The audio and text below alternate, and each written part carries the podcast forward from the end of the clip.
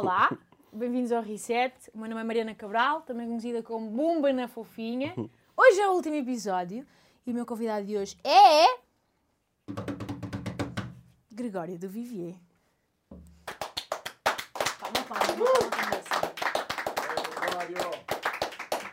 Eles, eles batem estas palmas tristes.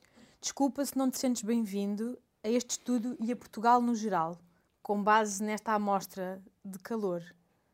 É, as palmas foram meio melancólicas mesmo. Foram, não é? Foram. São sempre. Acho que nós Pois é. devíamos abolir. Eu acho que eles não querem estar aqui.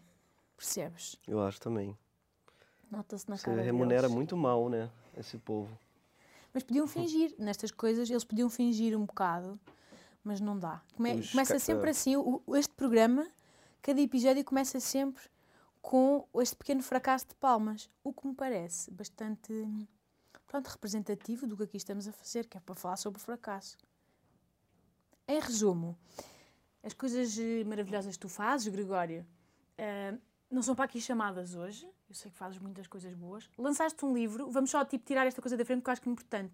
Lançaste um livro chamado Sonetos de Amor e Sacanagem, não é? É, e isso é pra falar dos meus fracassos, né? Não, eu quero só Esse dizer. podcast sobre fracassos. Lançar um livro, né? Não, mas Sonetos. Poesia, a gente sabe assim, que é um negócio que vende, né? Poesia é. Enfim. Yeah, por isso mesmo, podias dizer assim: lancei um livro, mas está uma merda. Não comprem. é. Estás contente com o livro? Nunca estamos, né? Estamos contentes com alguma coisa na vida. A morte é a única coisa que nos espera. Ok, Eu tô então é brincando, eu-. Eu gosto sim. É, eu tô, tô super feliz, na verdade. Eu adoro, eu tô adorando o livro, porque é muito bom falar de outra coisa no Brasil do que Bolsonaro. Porque no Brasil é um monotema insuportável, que o sujeito é tão, enfim, imbecil em todos os aspectos, que a gente só fala disso. Então, pra mim é. sabe? É, parece que não, mas, pô. É, su- aqui em Portugal, olha só, a gente tá falando do, a gente estava falando antes do podcast começar, ah, talvez uma hora, a gente não falou o nome dele. Isso é impossível no Brasil. Yeah. Toda conversa começa com. Você viu a merda que ele falou? Você viu que estúpido? Caralho, você viu o que ele fez? Sim, sim.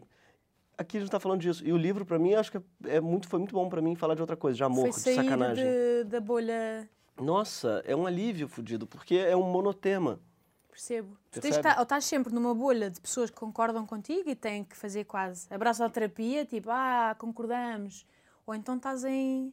É, exatamente. À luta. Mas em geral não tá à luta porque é- a bolha ela é bem vasta, sabe? Ele tá com uma desaprovação muito grande. Então você chega na padaria, a pessoa vai falar, tu viu a merda que ele falou? É assim que você começa uma amizade Uhum. no Brasil, com esse laço. Entendeu? O, o fora Bolsonaro que existe em mim saúda o fora Bolsonaro que existe em sim, você, sim, sabe? sim. Isso é, é bonito até. É, é, é. É assim que as pessoas se relacionam. Então, mas é muito bom que não seja assim também, falar de outras coisas, porque é muito louco que uma coisa que você odeia toma um tamanho tão grande na sua vida. Verdade. Então Não é? não vamos cair nessa cilada. não vamos, eu estou falando e estou caindo. Mas eu fiquei muito feliz de lançar um livro falando de amor e de sacanagem. Yeah, e em que é que és mais experiente? Ah, certamente em amor, porque fiz muito pouca sacanagem nessa vida. Yeah, o que é que se entende por sacanagem? Sinto que é um conceito muito Vasto. vasto. Yeah. Vasto. É isso que eu acho bonito da palavra sacanagem que vocês. Eu imagino que sejam vocês que levaram, acho que não é uma invenção nossa, não. Vocês levaram. Na carta de Pero Vaz de Caminha já tinha sacanagem. Muito pouco amor, mas tinha muita Pois era, sacanagem. pois era. Ele era meio taradinho, meio tarado, não era? Falava. Tu- foi contigo que, eu, que tu me explicaste isso, por causa das vergonhas, e ele falava só de. Portanto, de vaginas, não é? Das vaginas da. hum, Era um bocado coitado. Tenho pena que isso tenha sido o primeiro legado, é? Primeiro legado da história brasileira é um cara que fica descrevendo a vergonha das indígenas. Ele chama de vergonha, não é? Tadinho. E ele descreve minuciosamente vergonhas tão altas. O que ele quer dizer? Onde é que ele esperava que fossem as indígenas? Assim, Sim, sim, sim. Você fica de um desconhecimento, vergonhas tão cerradinhas. E tens que Também. imaginar, eu im- tens que imaginar o, o, o gajo, o Pedro Vaz de Caminha, tens que imaginar com aquelas golas, sabes, assim, Hum?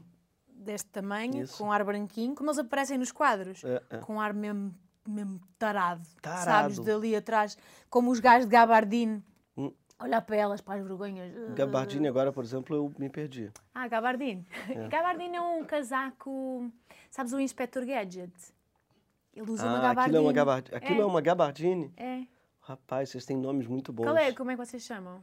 Nós chamamos de... Vocês não têm Não chuva, não aquilo. têm tipo mau, mau tempo? porque- É, é, aquilo ali E aquilo ali, a única coisa, a única função daquilo não é nem mau tempo, é para as pessoas mostrarem um pinto na rua, né? Para desconhecidos. Exatamente. Porque aquilo não protege o mau tempo. Pois não, pois então não. aquilo ali pra gente é conhecido como casaco de assediador.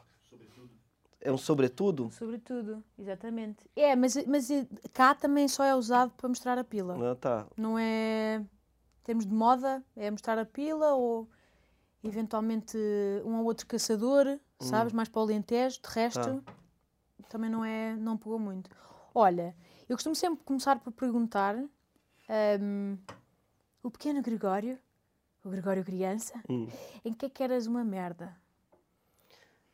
Em interagir com as pessoas.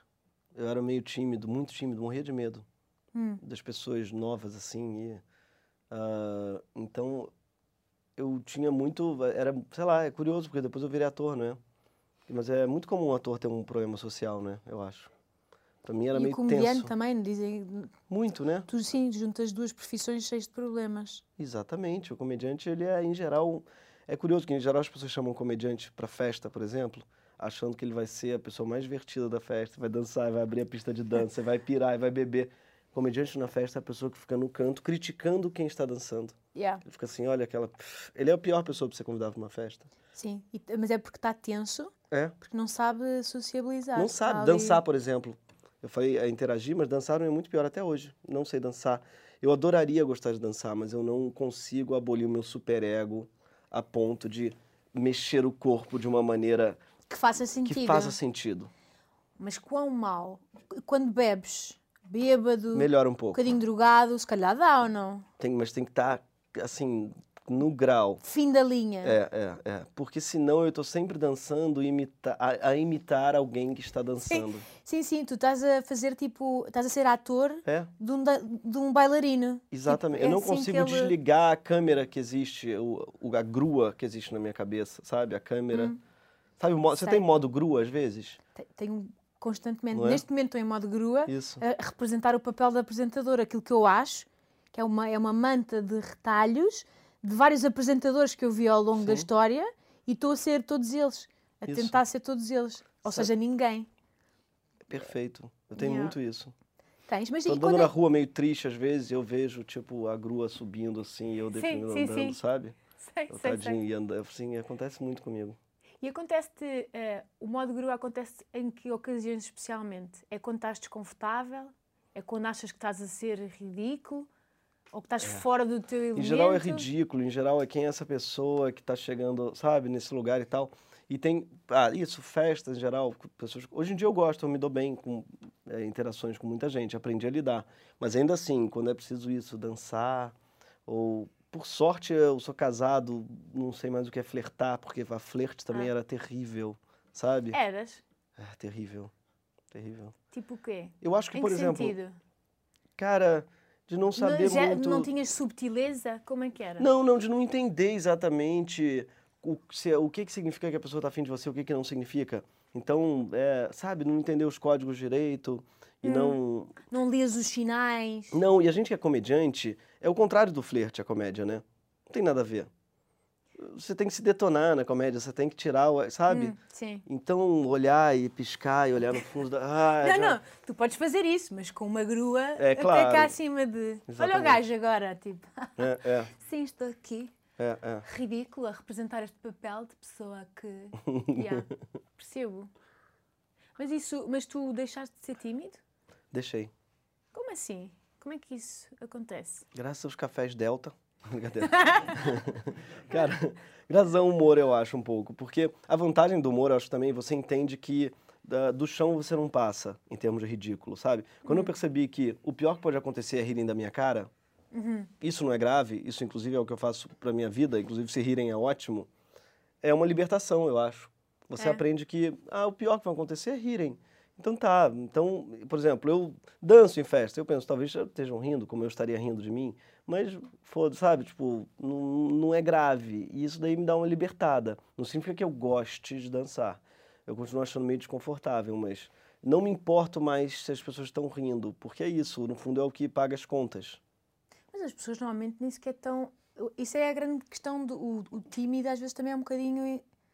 Vem aliada a ser um bocadinho egocêntrico, que é Total. achar que ninguém está bem a olhar para ti. Perfeito. Porque está tudo na sua cabeça com a sua grua, não é? Exatamente. É Isso sempre- daí é outra libertação, que é não é sobre você, as pessoas não se importam com você, você não é tão ridículo, sobretudo porque você não é nem relevante para isso.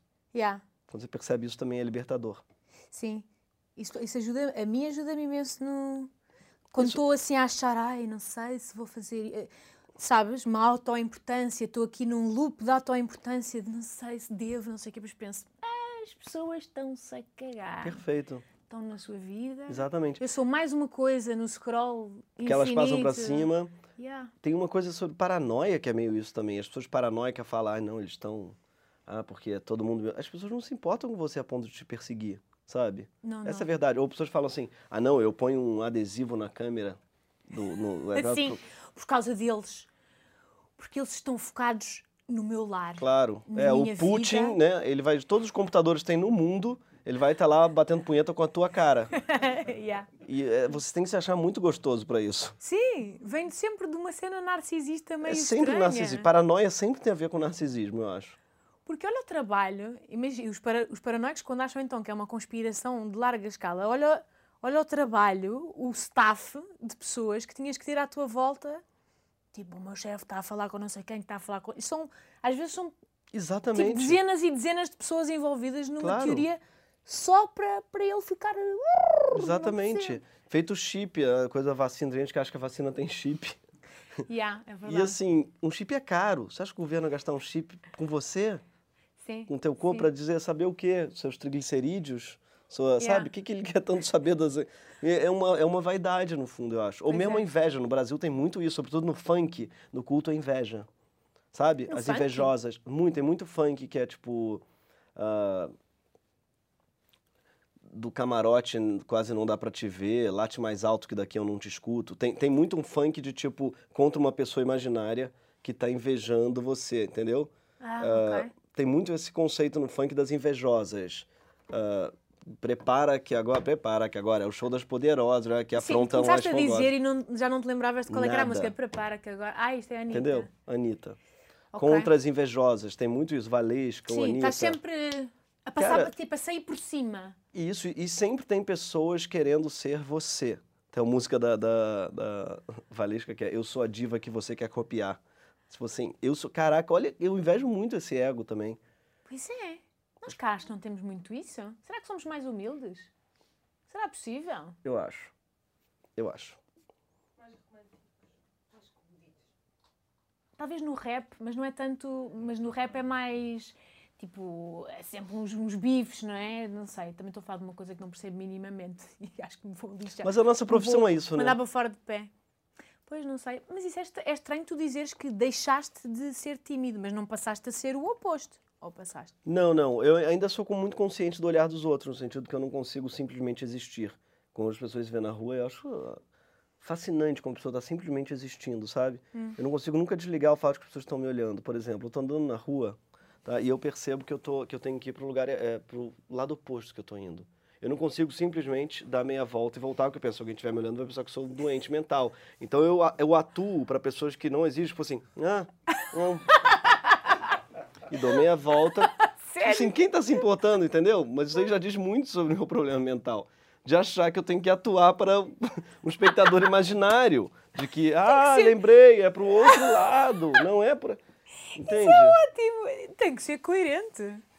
Não vá não sei quem estar a ver. A narrativa tem que ser coerente. Exatamente. Ah, isso é muito cansativo. É muito cansativo. Mas tu fazes isso a toda a hora.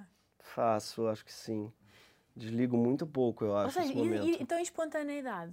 Ah, isso não existe pra nós, existe? É uma pergunta.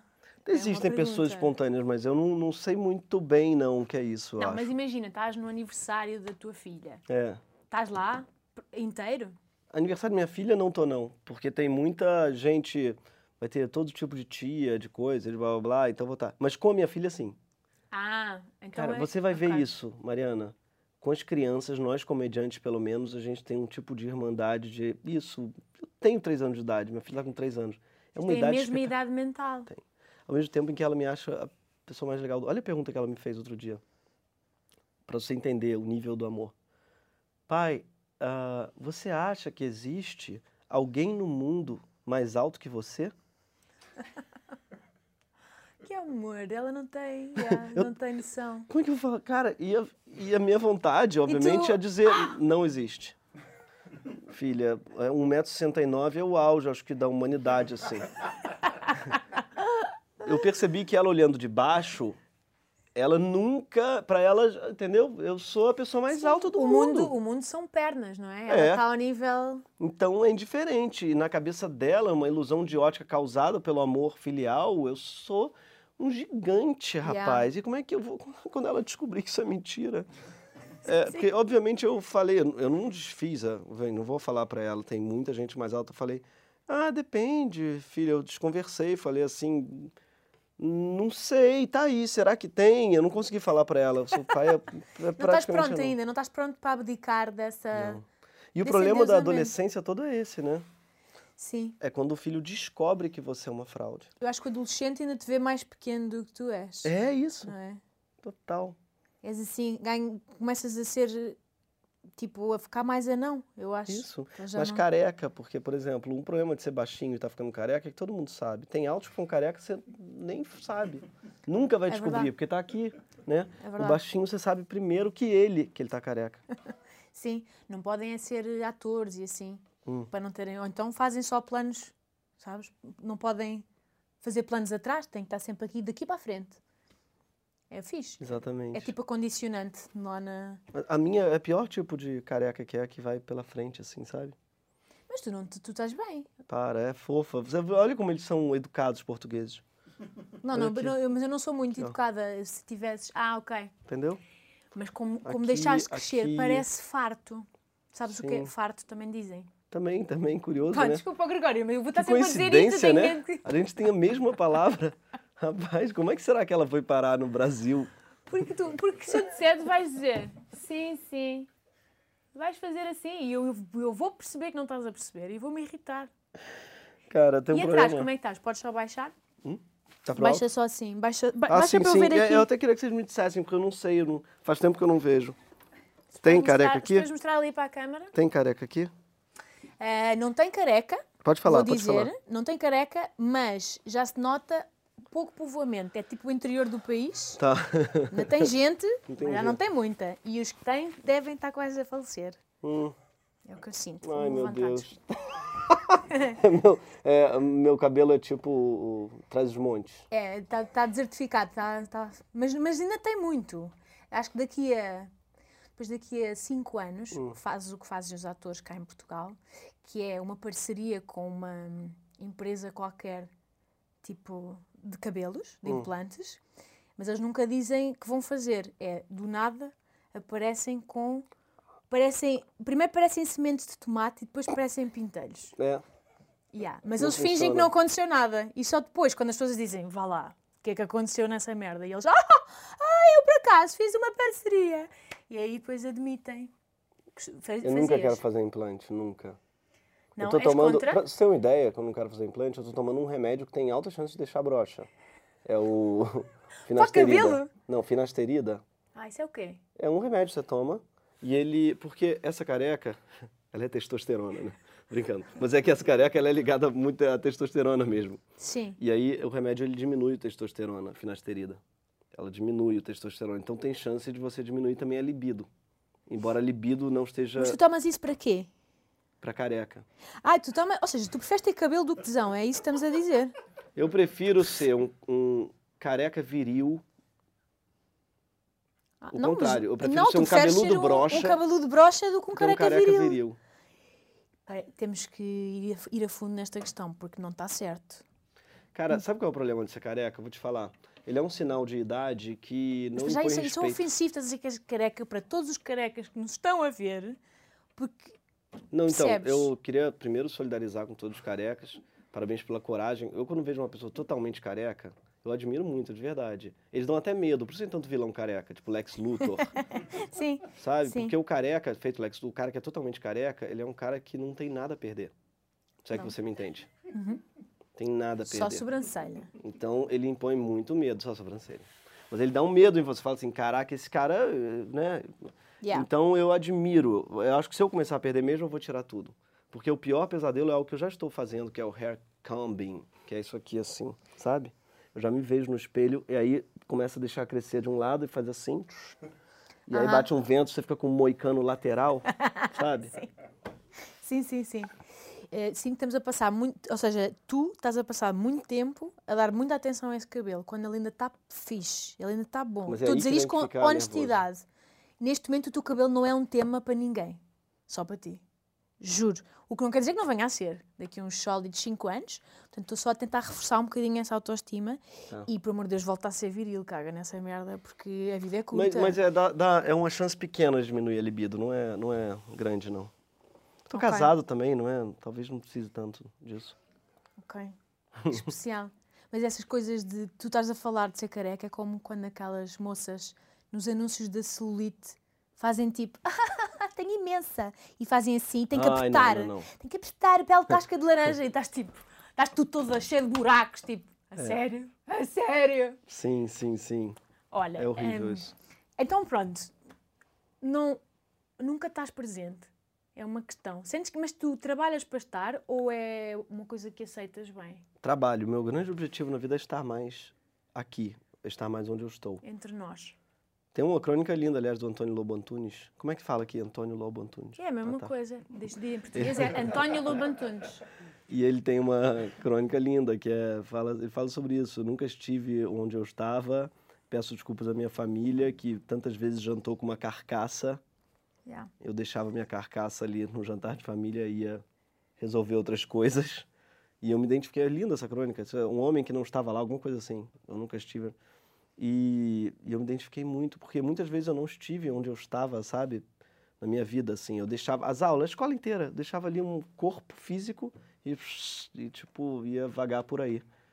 E hoje em dia não, eu vejo que a felicidade está muito ligada, eu acho, você estar onde você está, não é? Uhum. Tem um prazer, claro, devaneio, mas é, é os lugares. ó, E com a minha filha eu sempre estou, é muito bom isso. É um exercício, claro, porque com filha você vai ver. O celular é muito dispersivo, é muito ruim você ficar com a filha com o celular. Me dá uma depressão quando eu vou à praça, ao parquinho, e eu vejo os pais ah, com as crianças e, e um celular aqui, sabe? E a criança, pai, pai, mãe, pai. E porque ele está lá vendo uma coisa totalmente sem importância no Instagram. Yeah. Eu, me, eu sou assim às vezes, não vou julgar. É, o celular é muito magnético, as redes sociais são muito, elas puxam a nossa alma. Mas eu faço sempre esse exercício e melhora muito. Quando eu tiro o celular, minha presença é muito maior. O celular, para nós despassarados, é um potencializador gigante de dispersão. Completamente, sim. Mas é, é, Eu acho é que às vezes o esforço de voltar também é. Na mesma. Não é espontâneo. Ou seja, tu estás e. Estás a viajar e depois. Ai, não, não, tenho que. Agora estou aqui. E depois estás a pensar, estou aqui, não estou. E não estás a ouvir nada. Estou aqui, agora estou Isso, atenta. exatamente. Está a falar, estou. Isso às vezes acontece, meu, daí já não estou a ouvir, estou só a ver lábios a mexer, estou a reparar que não estou a ouvir, depois estou a reparar que estou a reparar que não estou a ouvir, e é assim, inception de Hum. reparar que não estou presente, Claro. e, e na mesma não, não estou. Eu tomei uma vez Ritalina, já tomou não? Não tomei, mas isso é para ADHD, ADHD ou Isso. AD... DDA em Attention português. Deficit... Yeah. Como é que é? É- Por acaso não Déficit de sei... Ah, atenção. aquela coisa de não sei como é que se diz em português. É, é, é déficit de... Yeah, déficit de atenção. Isso. Tu já tomaste? Tomei. E que tal? Ficaste tipo Isso. com bolas de fogo! Eu entendi como é que o ser humano normal é. Ah, é? Como é que o ser humano pensa. Vou sair, da- vou sair daqui drogada, não vou. Você senta num lugar, você conversa, e quando você tem que trabalhar, você simplesmente trabalha. Ah, Entendeu? Você está conversando com uma pessoa e você simplesmente ouve. ouve. E você não pensa, não ouve, pensa. Não será que o pica-pau do desenho fazia Sim, kkk ou ro, sabe? Assim, fala essas coisas que a gente fica se perguntando que não fazem o menor sentido. Ah, você simplesmente está. Só que ao mesmo tempo, por que eu não parei? Eu parei e não fiquei usando todos os dias, não é? Ah, porque, cara, ao mesmo tempo eu percebi que, por exemplo, para escrever uma crônica, eu sentava e eu estava lá escrevendo, mas faltava Faltava a viagem. a, a viagem. E no fundo a gente vive da dispersão também, ela que nos alimenta. Sabe, Nosso, nossa profissão é basicamente falar de outras coisas que não as que a gente tem que falar. Sim. Nosso trabalho envolve a procrastinação. Quando Yeah. eu percebi isso, eu fiquei tão menos culpado em relação à dispersão e à procrastinação, do tipo, quando eu escrevo, eu me dou ao direito de pensar em outra coisa, sabe? Não adianta Sim. assim, não, eu tenho que escrever e tenho que ficar olhando para essa folha em branco até eu escrever. Não, faz parte. Fazer um café, da Delta, de preferência. É, fazer o que você tiver Já que fazer. de delta Q, tem que ser com o quê? Senão não está a valer. Ah, vamos de novo, outro take. Fazer um café da Delta Q. E É, agora. ah, E eu acho que tem, não, de verdade, eu acho que a a gente, quando fica menos culpado com a procrastinação, ela, ela fica mais gostosa, você tem que ter um prazer nela também. hum, e já estás em paz? Tu procrastinas muito? Eu, eu li, eu, eu li algumas crónicas tuas, Caviar é uma ova, do teu livro, e pá, aí quatro ou cinco são metacrónicas, que é a crónica sobre a crónica, sobre a dificuldade de fazer a Que crónica. vergonha, são quatro, cinco? São- Esse é um grande truque, é um São- trucão. Não, é- mas não é, não é um truque, é a verdade. Eu, eu sei que ali há a verdade. Eu, pelo menos, revi-me muito naquilo. É o trabalho. Portanto, tinhas uma crónica sobre o facto de estares atrasado para entregar a crónica. Hum. Tinhas uma, hum, género, sobre a falta de inspiração para a própria da crónica. Várias. Tipo, tudo o que orbita, a constelação que orbita à volta de- da dificuldade de fazer a crónica. Mas é, estava muito bom. Eu, eu, eu tenho, tinha a mesma dificuldade. Tu ainda tens muito isso de procrastinar. Como é que procrastinas? É fazer outras coisas? Eu comecei a fumar enquanto eu escrevia, a apertar cigarro, que eu acho uma delícia, mais até quase apertar do que eu fumar. E aí eu comecei a fumar para escrever, aí eles vêm as ideias boas tal. Aí eu lembrei de uma amiga, na verdade, que condicionou também fumar e escrever, e é roteirista, uma ótima roteirista. E ela veio parar de fumar enquanto escrevia.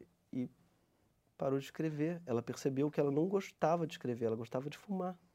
Claro. Ela tinha escolhido a profissão dela para fumar muito.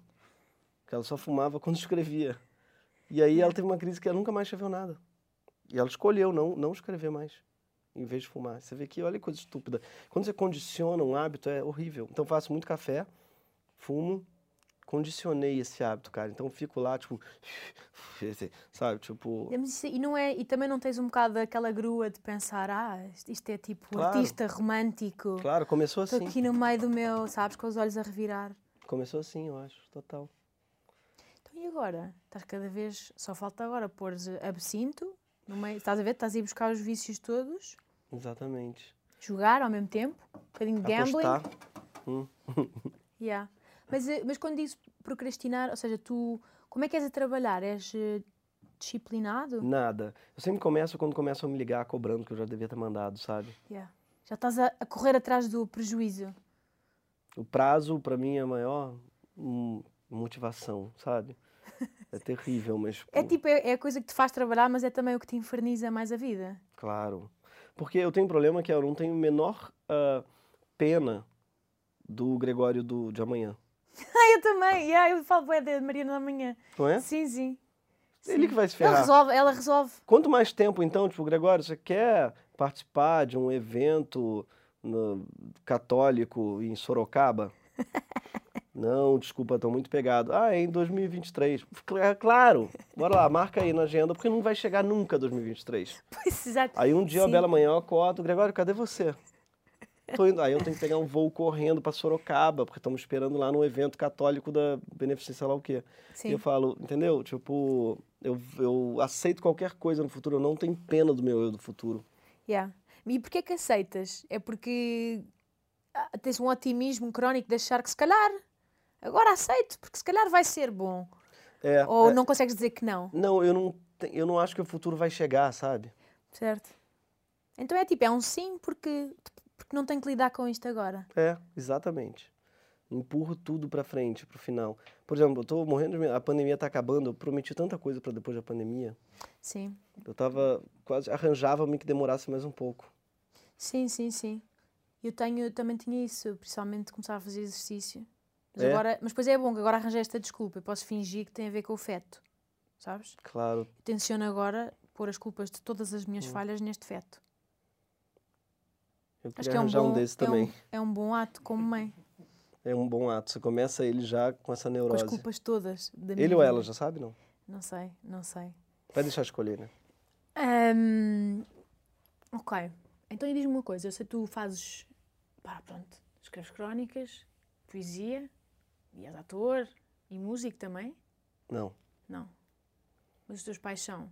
meus pais são. Portanto, vives numa casa cheia de pessoas, a viveste tipo, aquele conceito cresci numa casa em que a mãe toca viola ao pequeno almoço.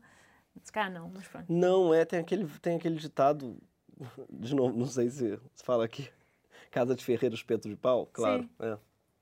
É assim, não, não se tocava, não se ouvia tanta música, acho, na casa. Sim, se tocava, meu pai e minha mãe tocavam pra gente e tal, só que tocavam juntos, mas é curioso, a gente não ouvia tanto, talvez por causa dos meus pais serem músicos, eu, não gosto muito de ouvir música, exemplo, música ambiente me enlouquece. Música a não ser assim, é porque justamente eles levam muito a sério música, e música era um momento de parar, vamos ouvir. Gente que enquanto tá conversando, bota uma música, eu fico muito disperso, fico prestando atenção na música, eu fico, sabe, eu não consigo nem te ouvir nem a música. Lugar com música alta, pessoas conversando também, não gosto Aham. muito. Praia com música, então eu tenho vontade de esbufetear as pessoas. sabe? Sei, sei, sei. Mas sim, mas foi uma casa com muita música, assim. Mas, com uma devoção à música. coisa? Toco, toco violão mal e trombone, mais mal ainda, pior ainda. Só mal, só és uma merda em todos. Em todos, todos, todos. Mas eu adoro. Mas, é, mas sou uma merda, não levo Yeah. jeito não. E os teus pais olhar assim com uma lágrima. Pois é. Coitadinha. E então, e destas coisas todas que fazes, em que é que és pior? Tipo, em qual das atividades é que te sentes mais fora do teu elemento? Vale música? Não. Não, tá. Então as coisas, é, então as coisas são saiu fora. escrever e atuar. Tu é que sabes, é a tua vida, estamos a falar de ti. Das coisas que tu fazes, saber as todas coisas as coisas que tu fazes. Conta, Hã? porque eu Quais é que contam? Não sei, é portanto, escrever crónicas, diria. sim. Pronto. Seres ator, roteirista. Que é que mais? Roteirista, nossa.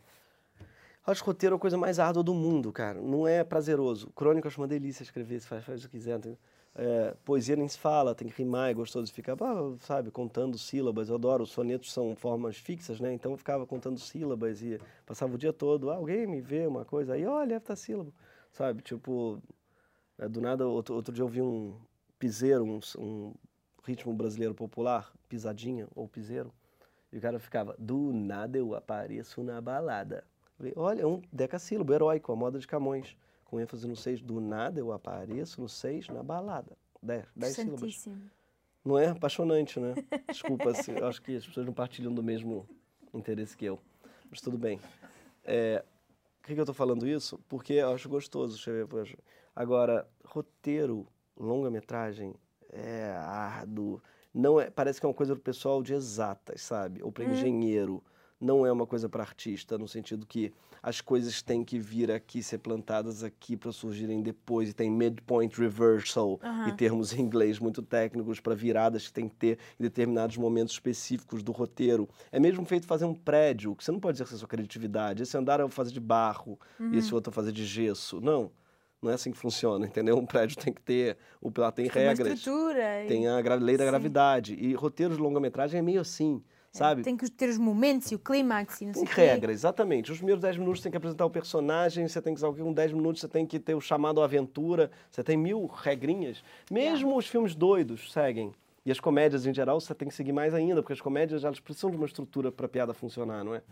Então, as experiências que eu tive escrevendo longa foram as mais árduas, cansativas Sofridas. pouco criativas, no sentido pouco gostosas, sabe? Hum. É meio tipo fazer cubo mágico.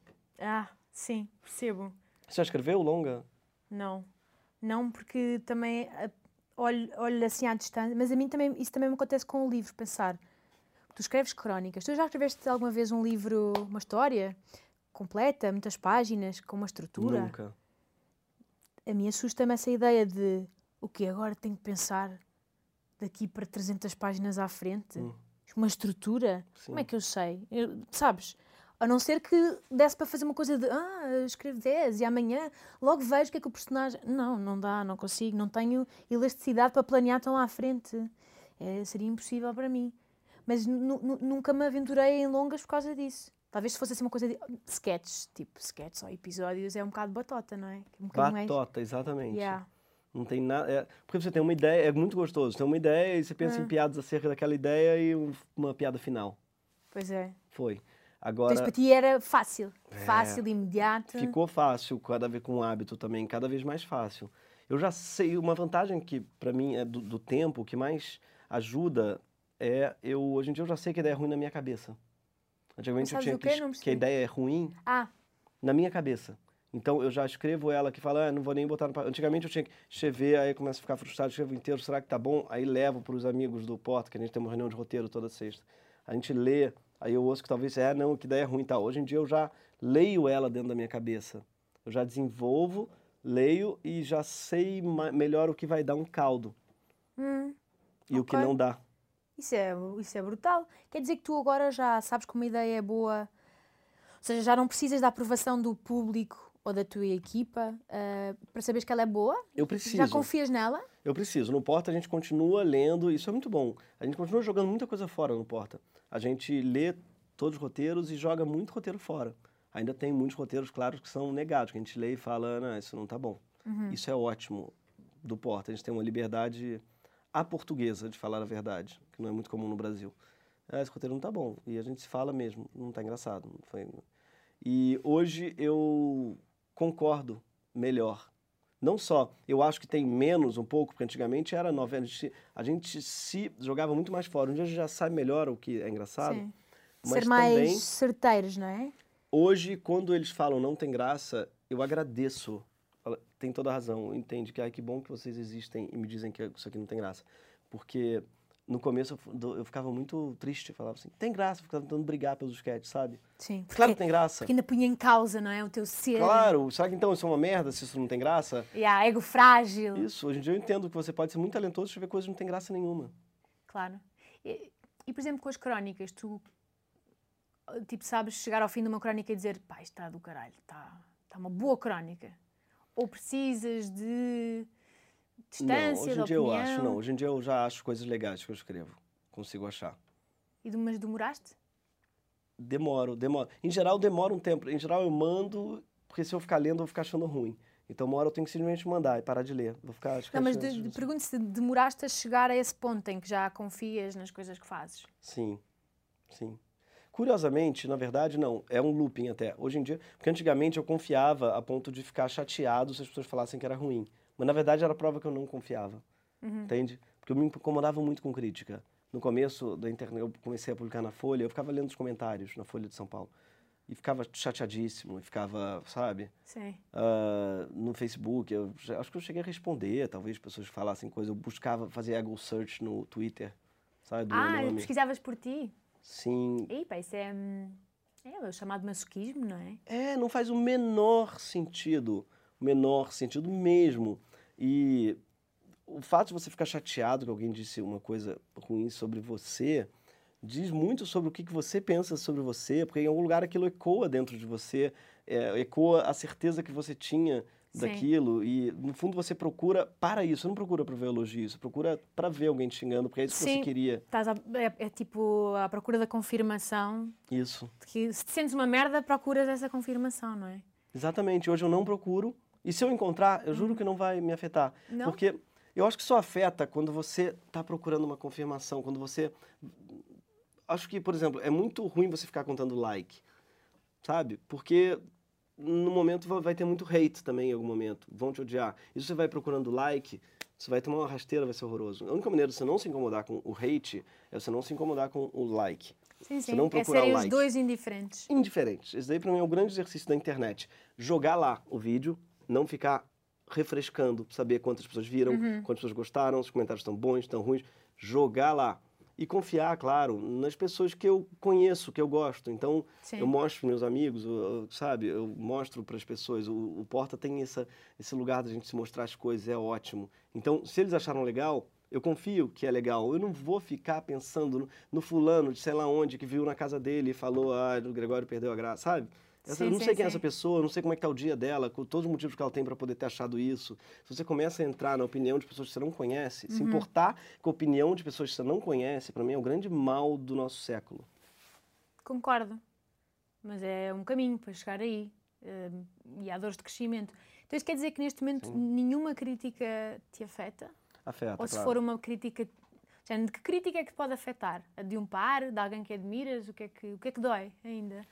Eu acho que doeria, doeria muito o, de, de, alguém que eu admiro, exatamente. Alguém que eu olho para cima, assim, e falo, putz, pessoa, sabe?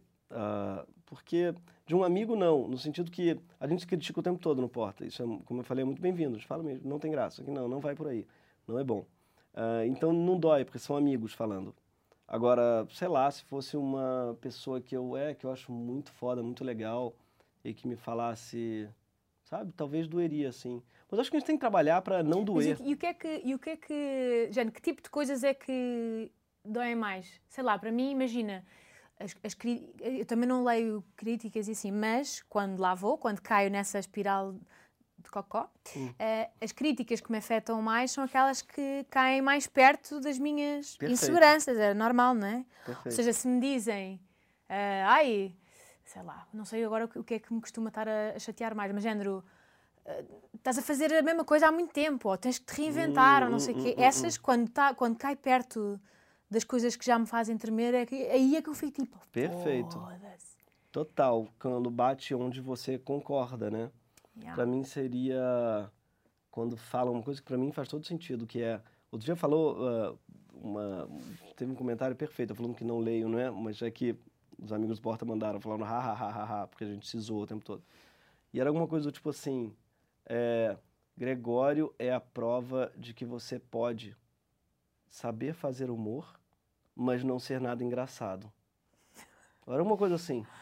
E era meu elogio, a pessoa estava me elogiando. Adoro o Gregório, ele é a prova de que você pode fazer humor e não ser nada engraçado, uma coisa assim. E eles mandaram, e eu achei perfeito. Assim, mas no sentido que... que... Mas o que, é que eu queria dizer exatamente? Ah, de que eu entendo como é que as piadas funcionam, só não sei fazê-las. E tu acreditas nisso? Cara, bateu no lugar e falei assim... Bateu? É, eu, não, eu, eu não me acho uma pessoa naturalmente engraçada, entendeu? compara com o, os meus colegas, eles têm uma coisa, por exemplo, eu não sei fazer nenhuma imitação. Eu sou muito, meus recursos, minhas cartas na manga são nenhuma. Eu não sei, eu não sou rápido de improviso. Eu não, eu não tenho cartas na manga, eu não sou engraçado num lugar, entendeu? É, eu iria muito mal num programa tipo de comédia, um Saturday Night Live da vida, que você tem que imitar o fulano e fazer sei lá o quê, dar cambalhotas e cantar, sabe? Tem poucos recursos, sei lá. Então tu quer, quer dizer que tu achas que tu és o fruto só de trabalho e nenhum talento? Não, porque eu não trabalhei muito também. Então? Cara, Achas então que está toda a gente enganada, é? Ainda ninguém descobriu que tu és uma e, merda. Isso, e... claro. E eu acho que me incomoda um pouco quando as pessoas falam de síndrome do impostor. Sei. Tem isso aqui? Tem, tem. Tem muitos influencers. Eu acho que ela existe, tá? Claro que ela existe, síndrome do impostor. Tu, tu tens? Sentes que tens? Não. Porque tu tens, sentes-te mesmo impostor. Perfeito. Quem acha que tem síndrome do impostor é porque acha que não é um impostor. Acha que é a síndrome. Isso. Sim, eu, yeah, eu ouvi isto de alguns. Se calhar tu próprio dizes isso. Talvez. Eu, eh, tá vendo, eu sou impostor? Eu tenho muito poucas ideias. Mas tens certeza que és, um impostor, que és impostor? Certeza, mas absoluta. Por quê? Eu te dou mil coisas. Não, mas é que repara. Ou seja, então. Hum, tipo, que tipo de. Qual é que era a quantidade de validação que tu precisavas do mundo exterior para, para não te achares impostor? Então, eu não quero ter essa validação. Porque eu acho que o nosso trabalho na comédia também é não se levar nada a sério. É entender o nosso é. tamanho. O nosso tamanho tem que ser mínimo. Então, acho que se algum dia eu começar a achar que eu sou engraçado, fudeu, sabe? Eu lembro que, na, hum. Cara, tinha uma professora ótima no teatro, que ela deu uma vez um papel para cada um na turma. Cada um, cada, dividiu a turma em várias pessoas e cada um tinha um objetivo. E aí o objetivo de um era fazer a plateia chorar, o outro era fazer alguém na plateia sair indignado, o outro era fazer engatar alguém na plateia, uma...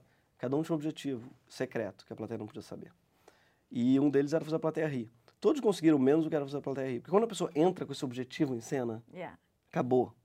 Assim, ah, eu vou. E ele deu uma cambalhota, mostrou a barriga, deitou. Ah, ah, ah. As pessoas ficavam assim, qual será o objetivo desse cara, sabe? Nem entenderam. Era assim, que que. Yeah. Tentar é falhar. Exatamente. E para ser, curiosamente, a nossa profissão a gente só consegue exercê-la bem se a gente não tentar exercê-la. Entende? É, sim. Mas é, há, há um bocadinho de, trabalho, de teatrinho nisso também, não é? Que é ah. contar uma história como se, vai, no outro dia, não é? Como se... Sim. Há muito... Isso é uma coisa por causa da comédia que me faz alguma confusão. Também não é gosto É a parte do fingir espontaneidade onde ela não... Mas, quer dizer, mas qualquer comediante que tenha uma tour com 40 datas. Sim, tem que fazer. Tem a sua rotina, não é? Mas eu prefiro e, mas, um pouco... Mas tem que fingir... Oh, eu estava a não sei o quê, e a minha mãe. E, e é uma história 20 vezes, já não é fresca. Exatamente. Há um bocadinho de mentira. Eu detesto essa mentira, sabe? Eu não gosto disso no stand-up. Eu gosto dos comediantes que assumem isso, tipo Demetri Martin, saca? Que chega, ele anda com um caderninho, abre o caderninho, ah, vou ler aqui umas piadas para vocês e lê. Ou Bo Burnham, sabe? Que, faz- que passa numa, sei lá o quê, pra, aí volta e tá, tá falando que não tem o. Então, eu tava vindo pra cá, porque isso é mentira. Não gosto de mentira, sabe, nesse aspecto. Acho que você pode mentir, mas essa coisa meio. Mas basta. Mas repara, isso é, é verdade, mas basta tu estares a contar as mesmas coisas mil vezes com uma ilusão de frescura que já há um bocadinho de mentira. É sempre mentira, tem toda a te- razão. o te- pronto, no teatro é outra coisa, que as pessoas já... Porque na comédia há um bocado esta, esta ideia de que as pessoas estão a ver... eh, Nós fingimos espontaneidade, é isso? Isso. Fingimos... Há uma espécie de engano. Ah, Não super há. há. Totalmente. A gente engana o tempo todo. Mas talvez eu não gosto de perceber. E às vezes o comediante stand-up faz de uma maneira um pouco fake. Pois é. Porque é isso, ele põe de uma maneira meio. Tava vindo pra cá. Cara, tinha uma peça que eu vi quando eu era criança que me marcou muito, que era O Avarento do Mulher, mas com o Jorge Dória, que era um comediante bem das antigas no Brasil, assim. E hum, era, ótimo, eu era criança, fui com a minha avó, e eu sentado ali. é, O cenário da peça começou a cair. Caiu em cima de alguém. Ele era um velhinho, caiu quase do lado dele. Ele, que porra é essa? E ele ficou 15 minutos rindo da pobreza do cenário. Ele chutou o cenário, chamou a produtora. Palmas pra ela que comprou essa merda, sei lá o quê. Ele começou a chamar a produção toda. E o cenógrafo, cadê ele? Chama ele também. Chamava, e sei lá o quê. E ele de peruca, de mulher. E vinha, olha essa merda, quem quer um pedaço do cenário? Quebrava, dava. Aí, é, achei aquilo ali pra mim foi inesquecível. Eu falei, cara, eu vi uma coisa inesquecível. Acho que eu quis ser ator muito por causa daquele momento que eu vi o cara improvisando com um desastre. Eu falei, esse homem é um gênio. E aí eu conheci outro dia uma atriz que fazia essa peça. Eu falei, eu fazia o Avarento com, com o Jorge Dória, a Gláucia Rodrigues. Eu falei, jura, essa peça me marcou muito, até porque eu vi num dia muito especial. Ela falou, jura, você nada. lembra? Era repetida. Eu falei pra ela, exatamente, você lembra do dia em que caiu o cenário? Ele ficou zoando, ele falou, Gregório, todo dia caiu o cenário. Oh, Fazia e o teu parte. mundo nunca mais foi o mesmo. Era. Um dia caiu, ele gostou e pediu pra alguém derrubar lá atrás todo dia. e, e eu achei mais genial ainda o fato dele conseguir enganar uma plateia inteira, sabe? De que. Ele plantou eles um sonho em ti. Temos Gregório hoje, porque esse gajo... Isso. Uau. Um gênio, um gênio, um gênio. E aí, tipo, ó, o gênio vindo. Mas ele era Épico, mesmo. O Jorge era um cara muito, muito bom. Então, mas espera. Eu sinto que tenho que explorar. Então quer dizer que tu não te achas engraçado? Eu gostava de Não. explorar um bocadinho. Eu não acho. Pode explorar, então, eu não mas, acho mas o que é que tu achas? Ou seja, então o que é que explica o teu su- sucesso? Cara, eu acho que tem uma, um buraco, um nicho, tem, sabe, no, no humor. Eu, ah, eu convivi com pessoas muito talentosas, e isso não é falsa modéstia mesmo. Hum. Eu no tablado, já que era na escola de teatro, eu caí num grupo que era o Marcelo Adnet, vocês conhecem aqui. Gênio, o Chico que é brasileiro conhece bem, certamente. Um sujeito assim, mesmo, ele é, ele é um camaleão, ele faz qualquer imitação em menos de um segundo.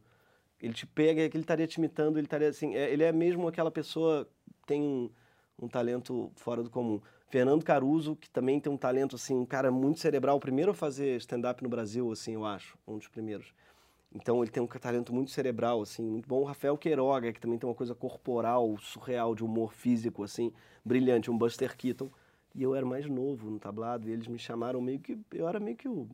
Ah, mas aprender com os outros também requer talento. É isso que eu quero, mas é o talento da imitação. Isso, isso talvez eu tenha. Não da imitação no sentido de imitar, mas de falar assim. Isso é ah, discutível." isso aqui é engraçado e fazer assim, "Ah, entendi, entendeu? Eu acho que aquela pessoa que fez aquele comentário, ela tem razão, porque assim, eu acho que eu entendi os mecanismos da comédia, tá? E aplico eles. É achas que é uma fórmula que tu sabes reproduzir? Sim. E eu acho que eu não tenho medo de ser leigo. E as pessoas elas querem muito ser especialistas, e eu acho que eu não tenho medo de não saber sobre as coisas. Isso é muito, eu acho que é uma qualidade você ser ignorante, no sentido de você assumir a própria ignorância e Uhum. tal. Isso tem muito a ver para comédia. Não se levar muito a sério e eu combato a vaidade como, juro, quem, como quem combate assim, a, sabe, o colesterol, quem anticristo. tem, sei lá, é. Ah, desculpa. Pra mim, não, o anticristo também é mais forte o colesterol. Eu ia falar calvície, mas eu não tô combatendo direito. Né? Tá, tá- Ok, tu... Entende? Então talvez tenha Sim. mais a ver, não sei. Ah, porque eu acho que tem mesmo a ver com eu conhecer as pessoas certas no momento certo. Ok. Achas que há uma parte que é sorte também? Muita sorte, mesmo. Yeah. Muita, muita, muita sorte. E junto com o mundo ajudando homens brancos héteros nascidos Uhum. na zona sul do Rio de Janeiro. Também tem isso, claro. Isso daí contribui muito. Por que, que tem menos mulheres humoristas no Brasil? É, não é porque elas têm, sabe, menos é, talento, não. É porque uma menina, quando é engraçada, pequena, fala palavrão, fala, cala a boca, garota, sabe? Sim, sim, Grosseria. E o menino fala, ah, ele é tão fofo falando cu, sabe? Yeah, yeah. Então, o menino branco, hétero, ainda mais, e o negro deve sofrer também uma coisa parecida do, tch, não sabe? É, de mandar ser muito mais ouvido, muito mais cala a boca, ou show, fica muito mais. E o homem branco, ele assim é no Brasil talvez tenha, seja premiado também pelas asneiras que ele fala. Então também tem a ver com isso, certamente tem um recorte de classe, de cor, de gênero. Ok, percebo que. Sim, eu consigo entender isso, que há uma parte que é circunstancial, mas então o que é que sobra de qualidades que tu sabes que é, é essa capacidade de, de que tu achas que é de imitar, de saber perceber, eh, olhar para os mecanismos, ler o que é que funciona e reproduzir? Uhum. Achas que é só isso que tens? Eu acho. Junto com, eu acho que uma desimportância também, que é muito boa para comédia, de si mesmo, sabe? Eu de verdade não acho que eu vá mudar nada, nem quero mudar nada na sociedade. Isso eu aprendi com o Ricardo, aliás. Eu achava que o Ricardo era um cara que acreditava, tinha uma função na comédia de mudar o mundo e a política em Portugal. Ele tinha, ele tinha Não, é fazer rir. Fazer rir, ele não tem a menor ambição e fala assim, a gente nunca vai mudar nada em lugar nenhum, não foi uma piada que acabou com o nazismo, foram tanques mesmo, não foi uma, sabe? É, mas foi- é, sim, sim, sim. É- E é uma boa, é uma boa, é um bom banho de humildade quando Perfeito. quando estamos aí perdidos a achar, lá está, a achar-nos mais importantes, é um bom banhinho. E é, quer dizer, não, não quer dizer que não tenha algum eco, mas é sempre é uma consequência secundária às vezes. E acho que não muda, ou seja, não muda opiniões. Não. Duvido que mude, a não ser em temas neutros, em termos de, por exemplo, de pessoa, de, sei lá, o John Oliver, por exemplo, traz muitos temas novos, as pessoas não sabiam nada, então está uma parte de informar Sim, e então depois passas a tomar uma posição de um tema do qual desconhecias tudo antes. sim, sim. Mas quando são coisas. Pronto, não vamos falar do tema quente Sim, de Bolsonaro, sim, mas quando são coisas a que já estás vinculado desde. já está incrustado e estruturado uma, uma opinião forte, quente, não é. Pá, não é a comédia que vai, vai mudar isso. Acho que é uma Perfeito. pretensão ridícula achar que sim. Também acho. Ahm, ok. Mas eu acho muita graça a isso. Não, não fazia ideia que te vias assim. Mas isso não te faz sofrer, minimamente. Pelo contrário. Nem um pouco, na- muito pelo contrário. Cara, é, é a liberdade maior do mundo você não ter, sabe? Yeah, não Nada a perder. achares. Feito. É, não te achar nada e. ah, Sabe, do chão você não se machuca quando você cai. As pessoas, elas. Por exemplo, pra você ser cancelado, o cancelamento só existe quando você é comprado, né, pelas pessoas, assinado. Yeah, Se yeah. você, você não cancela uma pessoa que não promete grandes coisas, talvez, sei lá. Eu acho que é mais difícil, talvez. Eu realmente não tenho essa pretensão. Então, eu acho que ajuda a gente a não se ferrar também, a gente saber que não é nada, nunca serei nada. Mas não não, quero- não posso que querer ser pessoas te nada. abandonem um dia? Não tens, não és apegado à atenção que tens? Ah, talvez um pouco. Mas não deveria. Tento não ser. Mas talvez eu seja, não sei. Deve ser. Porque eu, eu morro de medo da gente velho. Você tem medo de comediante velho? Ah, não há muitos cá. Não, há- Não, não, não. temos um único comediante velho. Velho tipo o quê? Não, não que eu tenha medo do comediante, mas de virar um. com- Entendeu o que eu quero dizer? Sim, desculpa. Sim. Entende o que eu quero dizer? Entendo, É entendo. muito difícil envelhecer na nossa É profissão. muito difícil. Pois é, pois é. E Com, com rep- graciosidade. Isso. Com novidade, com frescor. E sem rancor. Yeah. Porque é muito comum Hum. E entre saber sair de saber sair de cena de uma forma graciosa e não é necessariamente sair de cena, mas é saber aceitar que já não já não somos a ribalta Isso. de uma forma Sem falar mal dos novos, sem ficar assim, ah, esse Ah, povo sim, sim, novo não sim. sabe o que faz. E tu Ou- tens medo disso? Tu tens medo de envelhecer eh, profissionalmente? Tenho. Tenho muito medo do rancor, muito medo da inveja no sentido dos novos, sabe? Eu tenho muito medo disso, assim. Porque achas que podes podes hum, parar aí? Pode, total. O humor, ele precisa de um certo frescor, cara. É muito louco isso. A nossa profissão, ela tem... Eu acho que tem uma hora que você meio que... A graça, ela... Você começa a ficar repetitivo, não sei explicar. É... Eu já me sinto um pouco assim, falando, cara, talvez eu esteja esgotando as minhas ideias, sabe? Yeah. Sim, eu- isso é um medo, não é? Já tiveste mais graça, já ah, mais do mesmo. Lá está, são as tais críticas que ah, é assim uma adaga ah, que Exatamente. Yeah, percebo. Mas hum, Isso quer dizer que, hum, ou seja, tu tens uma coisa boa que é tu fazes muitas coisas diferentes, e escreves e és ator, e então tu podes é envelhecer mudando de áreas e assim não estás a competir com as tuas versões anteriores, estás só a mudar de. Pois é, uma coisa que eu penso mesmo. Porque para um comediante é difícil envelhecer, mas eu acho que para um ator dramático não é bom, sabe? As rugas Uhum, elas te dão. é. uma- Você parece um bom ator, só se você tiver ruga já basta. Yeah. Tu Né? fazes drama? Faço às vezes. Bem? Muita. Não, Não, és bom? Sentes que és bom a fazer drama? Ou sentes-te de grua? Cara, não, eu tento, tento fazer como comédia, sabe? No sentido que eu acho que me incomoda um pouco quando o comediante pensa que ele está fazendo comédia. Aquilo que a gente estava falando, a gente tem que esquecer que está fazendo. Então, no fundo, eu acho que é meio parecido, sabe? Tem a ver com escutar o outro, tem a ver com tentar estar presente, não ver o modo grua. Pois, mas isso é o importante, que é para uma pessoa que não está presente, nunca, como é que é ser at- ator? eh, Por isso que eu me tipo, apaixonei- emoções, sentimentos e, tipo, não é? Corporizar eh, o drama. Se a tua Perfeito. cabeça está... Como é que fazes isso? Eu acho que eu me apaixonei pela profissão exatamente por isso, pelo aprendizado de estar. Eu estive presente pela primeira vez num palco, sabe? Eu senti assim, ah, então é isso, presença, tá? Yeah. E acho que é um músculo muito gostoso de você treinar. Que você treina quando você é ator. Representar é, no fundo, isso, né? Tornar presente. Aqui, Yeah, agora. yeah, yeah. Então, eu percebi, quando percebi isso, falei, olha, isso aqui é o, aqui que é para exercitar esse músculo da presença, de estar onde se está. E acho uma delícia. Esse exercício da escuta da pessoa que estiver na minha frente é um exercício que eu acho que é um exercício para a vida, que todo mundo tinha que fazer, sabe? Sim. Então, e para mim atuar no drama ou na comédia é meio que isso, não é? É estar onde se está, ouvindo e respondendo de uma maneira ah, espontânea. Uhum. Pois, sinto que tenho que trabalhar um bocadinho esse músculo. Você? Você já Sim. fez drama?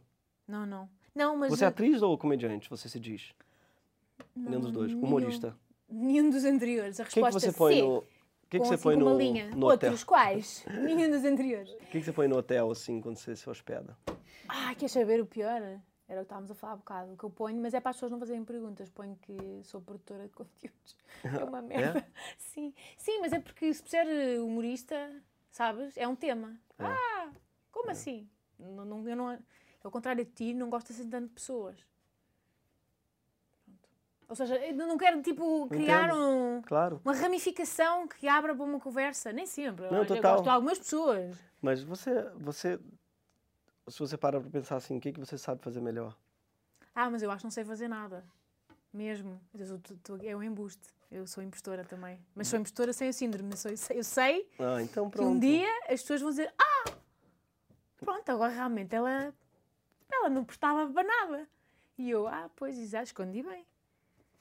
É não é assim tão dramático, mas, mas eu sou um bocado como. Ou seja, não tenho.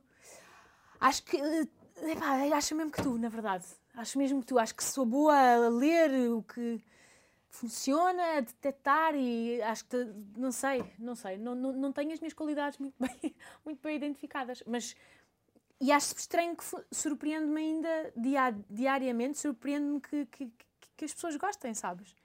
É, é difícil tu cria- criares uma autoestima hum, artística, vamos chamar-lhe Uhum. assim, quando não sabes bem quando o que tu dás não é, traba- pronto, não é trabalhado, ou, sabes? Sim. Não estou a dizer isto, mas é, já tu não, não sabes bem para reproduzir, não sabes bem o que é que em ti é que as pessoas gostam.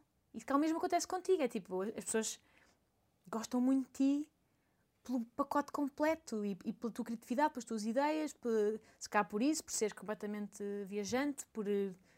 não sei. Tem uma, tem uma coisa bonita, tem um conto bonito da Clarice Lispector, escritora brasileira, que ela fala da, chama por não estarem distraídos, que é muito bonito, sobre amor, na verdade.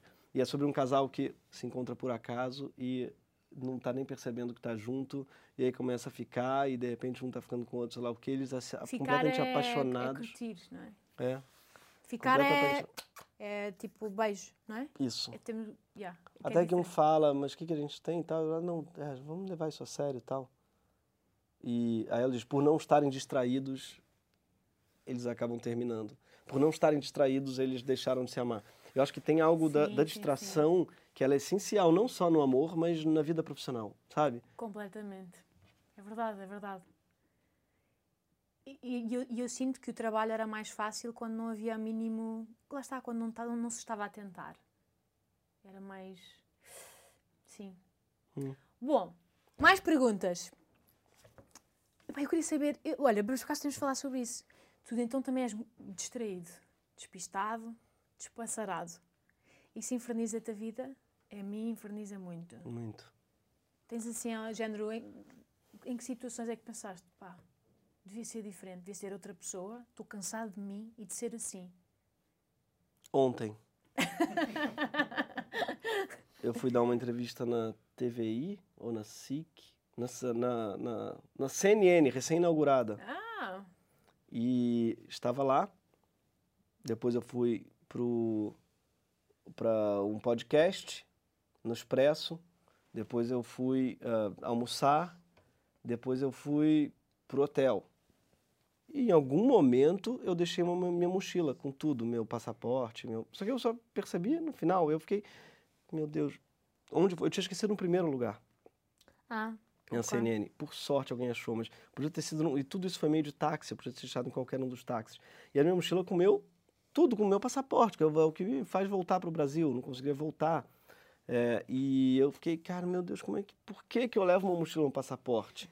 Por que é que eu deixo a mochila no lugar? Como é que eu só percebo no final do dia chegando no hotel? E, tipo, com- que combo de erros, sabe? Gigante. sim. Mas tu não tens género, quando te esqueces de alguma coisa, não, não, não tens assim uma sensação na nuca, sabes? Que há um peso que falta. Hum. Vais passar ao longo do dia e pensas, está aqui qualquer coisa, alguma coisa. E depois o que acontece, uma espécie de um arrepio aqui na nuca de alguma merda.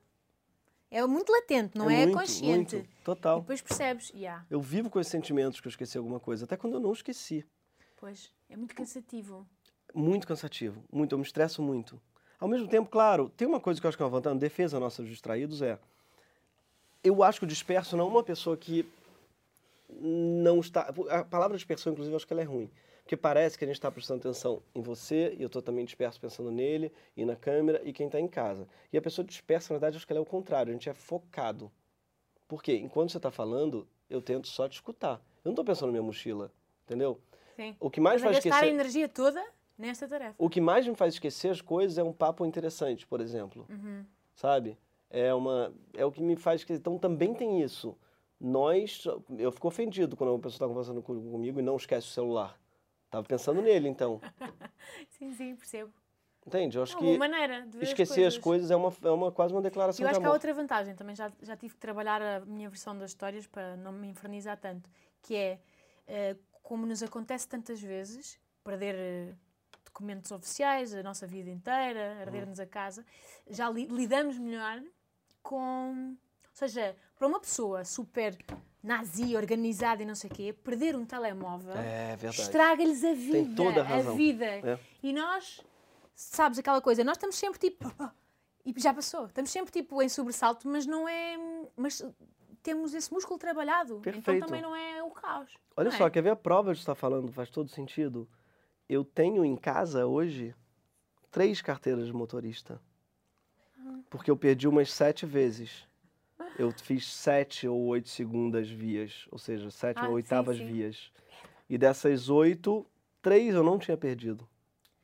Ah, estavam onde? Então eu tenho três Tá vezes mais carteiras de motorista que uma pessoa normal. Que giro. Uma vez também perdi um voo porque usei o meu cartão de identificação para marcador de livro. E estava a usar, estava assim a fechar o livro. E pensei assim: ó, Mariana, lembra-te, estás a pôr isto aqui. Claro, agora vou-me esquecer. Esqueci-me, perdi o voo. Yeah. Você não achava o. Não achava o cartão, não, sabia, já não me lembrava que tinha posto o marca... É ridículo porque eu adiei para a Mariana do Futuro a certeza de que me ia lembrar. Se Mas eu que já Futuro, claro me esqueço de lembrar. tudo, sei que hoje em dia você embarca sem o negócio. É, já foi há uns anos, É. mas não embarquei sem esse Porque negócio. quantas vezes eu já perdi isso, meu Deus. Terrível. Mas é muito. Por um lado, eh, eu gostava só, ou seja, depois pa- sinto é que depois para as tarefas corriqueiras gastamos muita energia a tentar lembrar-nos de coisas básicas, sabes? Não sentes isso? Tipo, eu saio de casa e tenho que.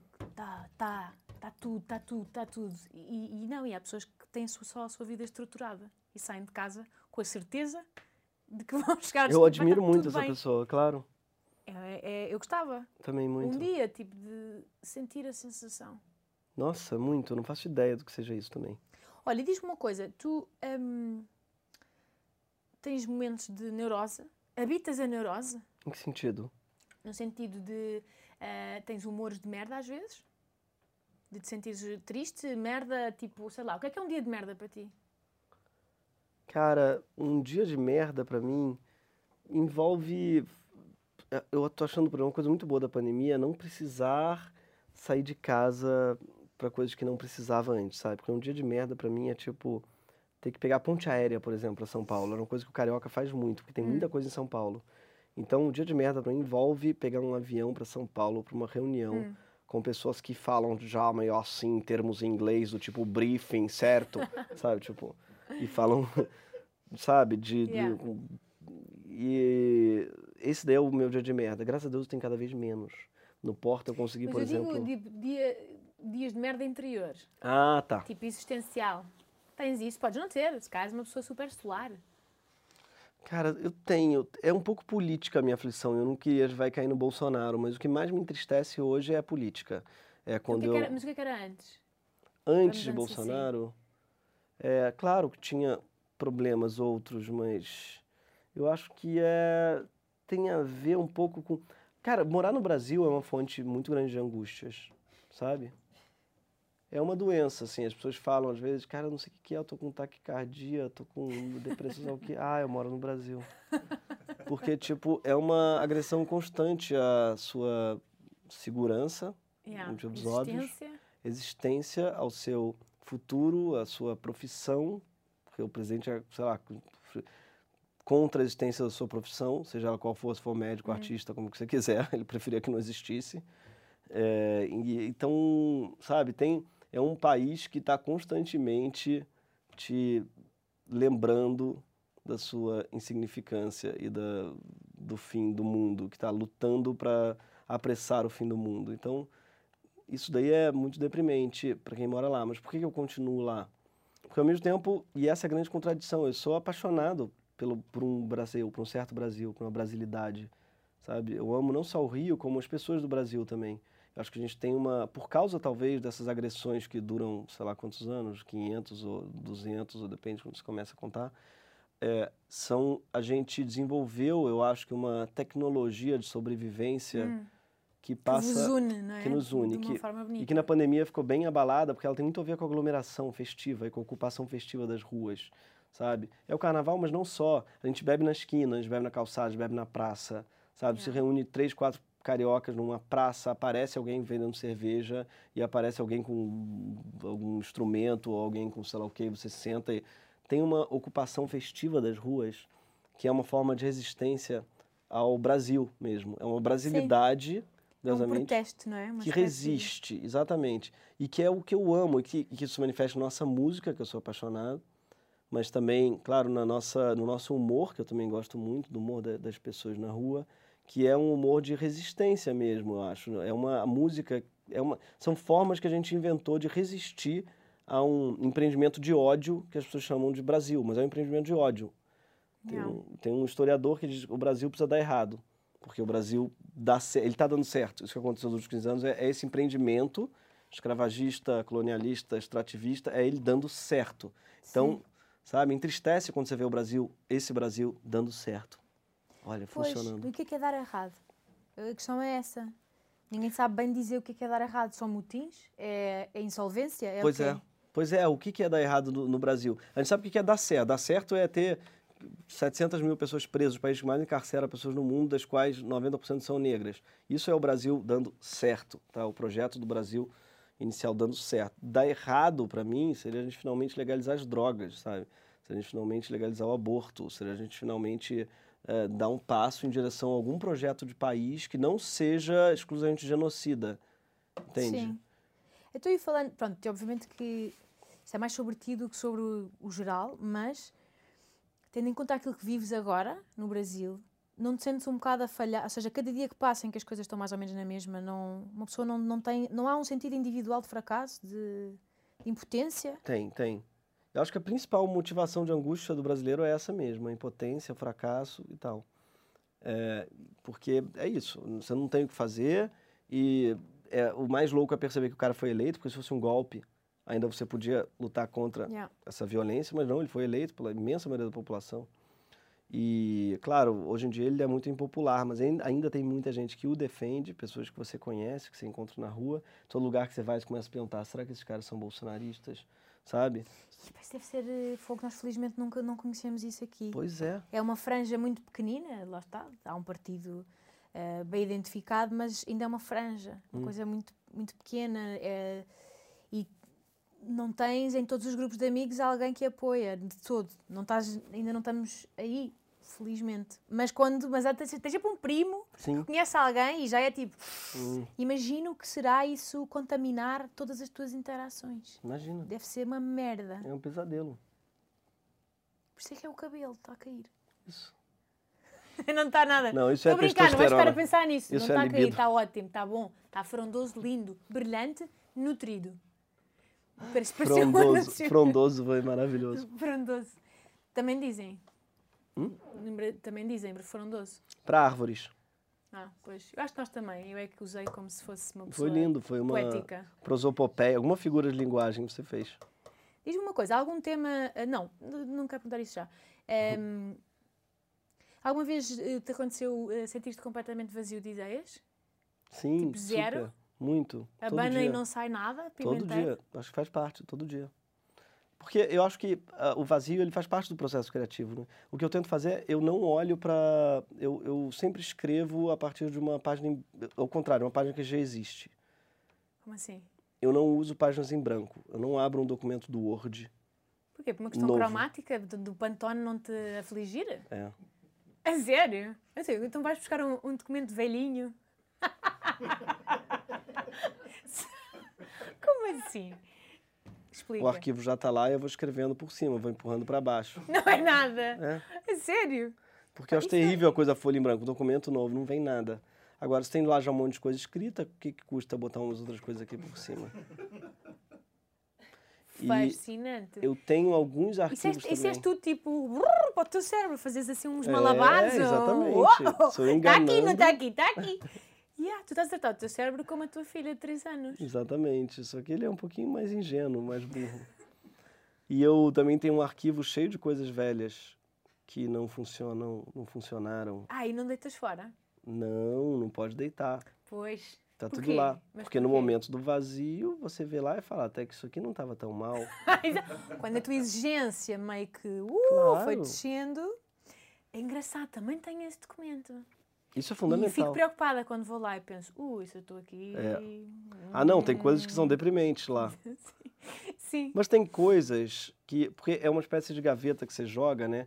E o que o tempo vai fazer com ele é milagroso. Pode fazer como o vinho Ah, e pode fazer como o, o abacate, uma mão papaya. quase sempre. E fica. Pô, Fica que, podre. sabe? Imagina um pedaço de carne que você botou da gaveta. Sim, sim. Fala assim: eita, isso daqui deu um bicho, sabe? Sim, já contamina uma cidade, já é tipo Exatamente. radioativo.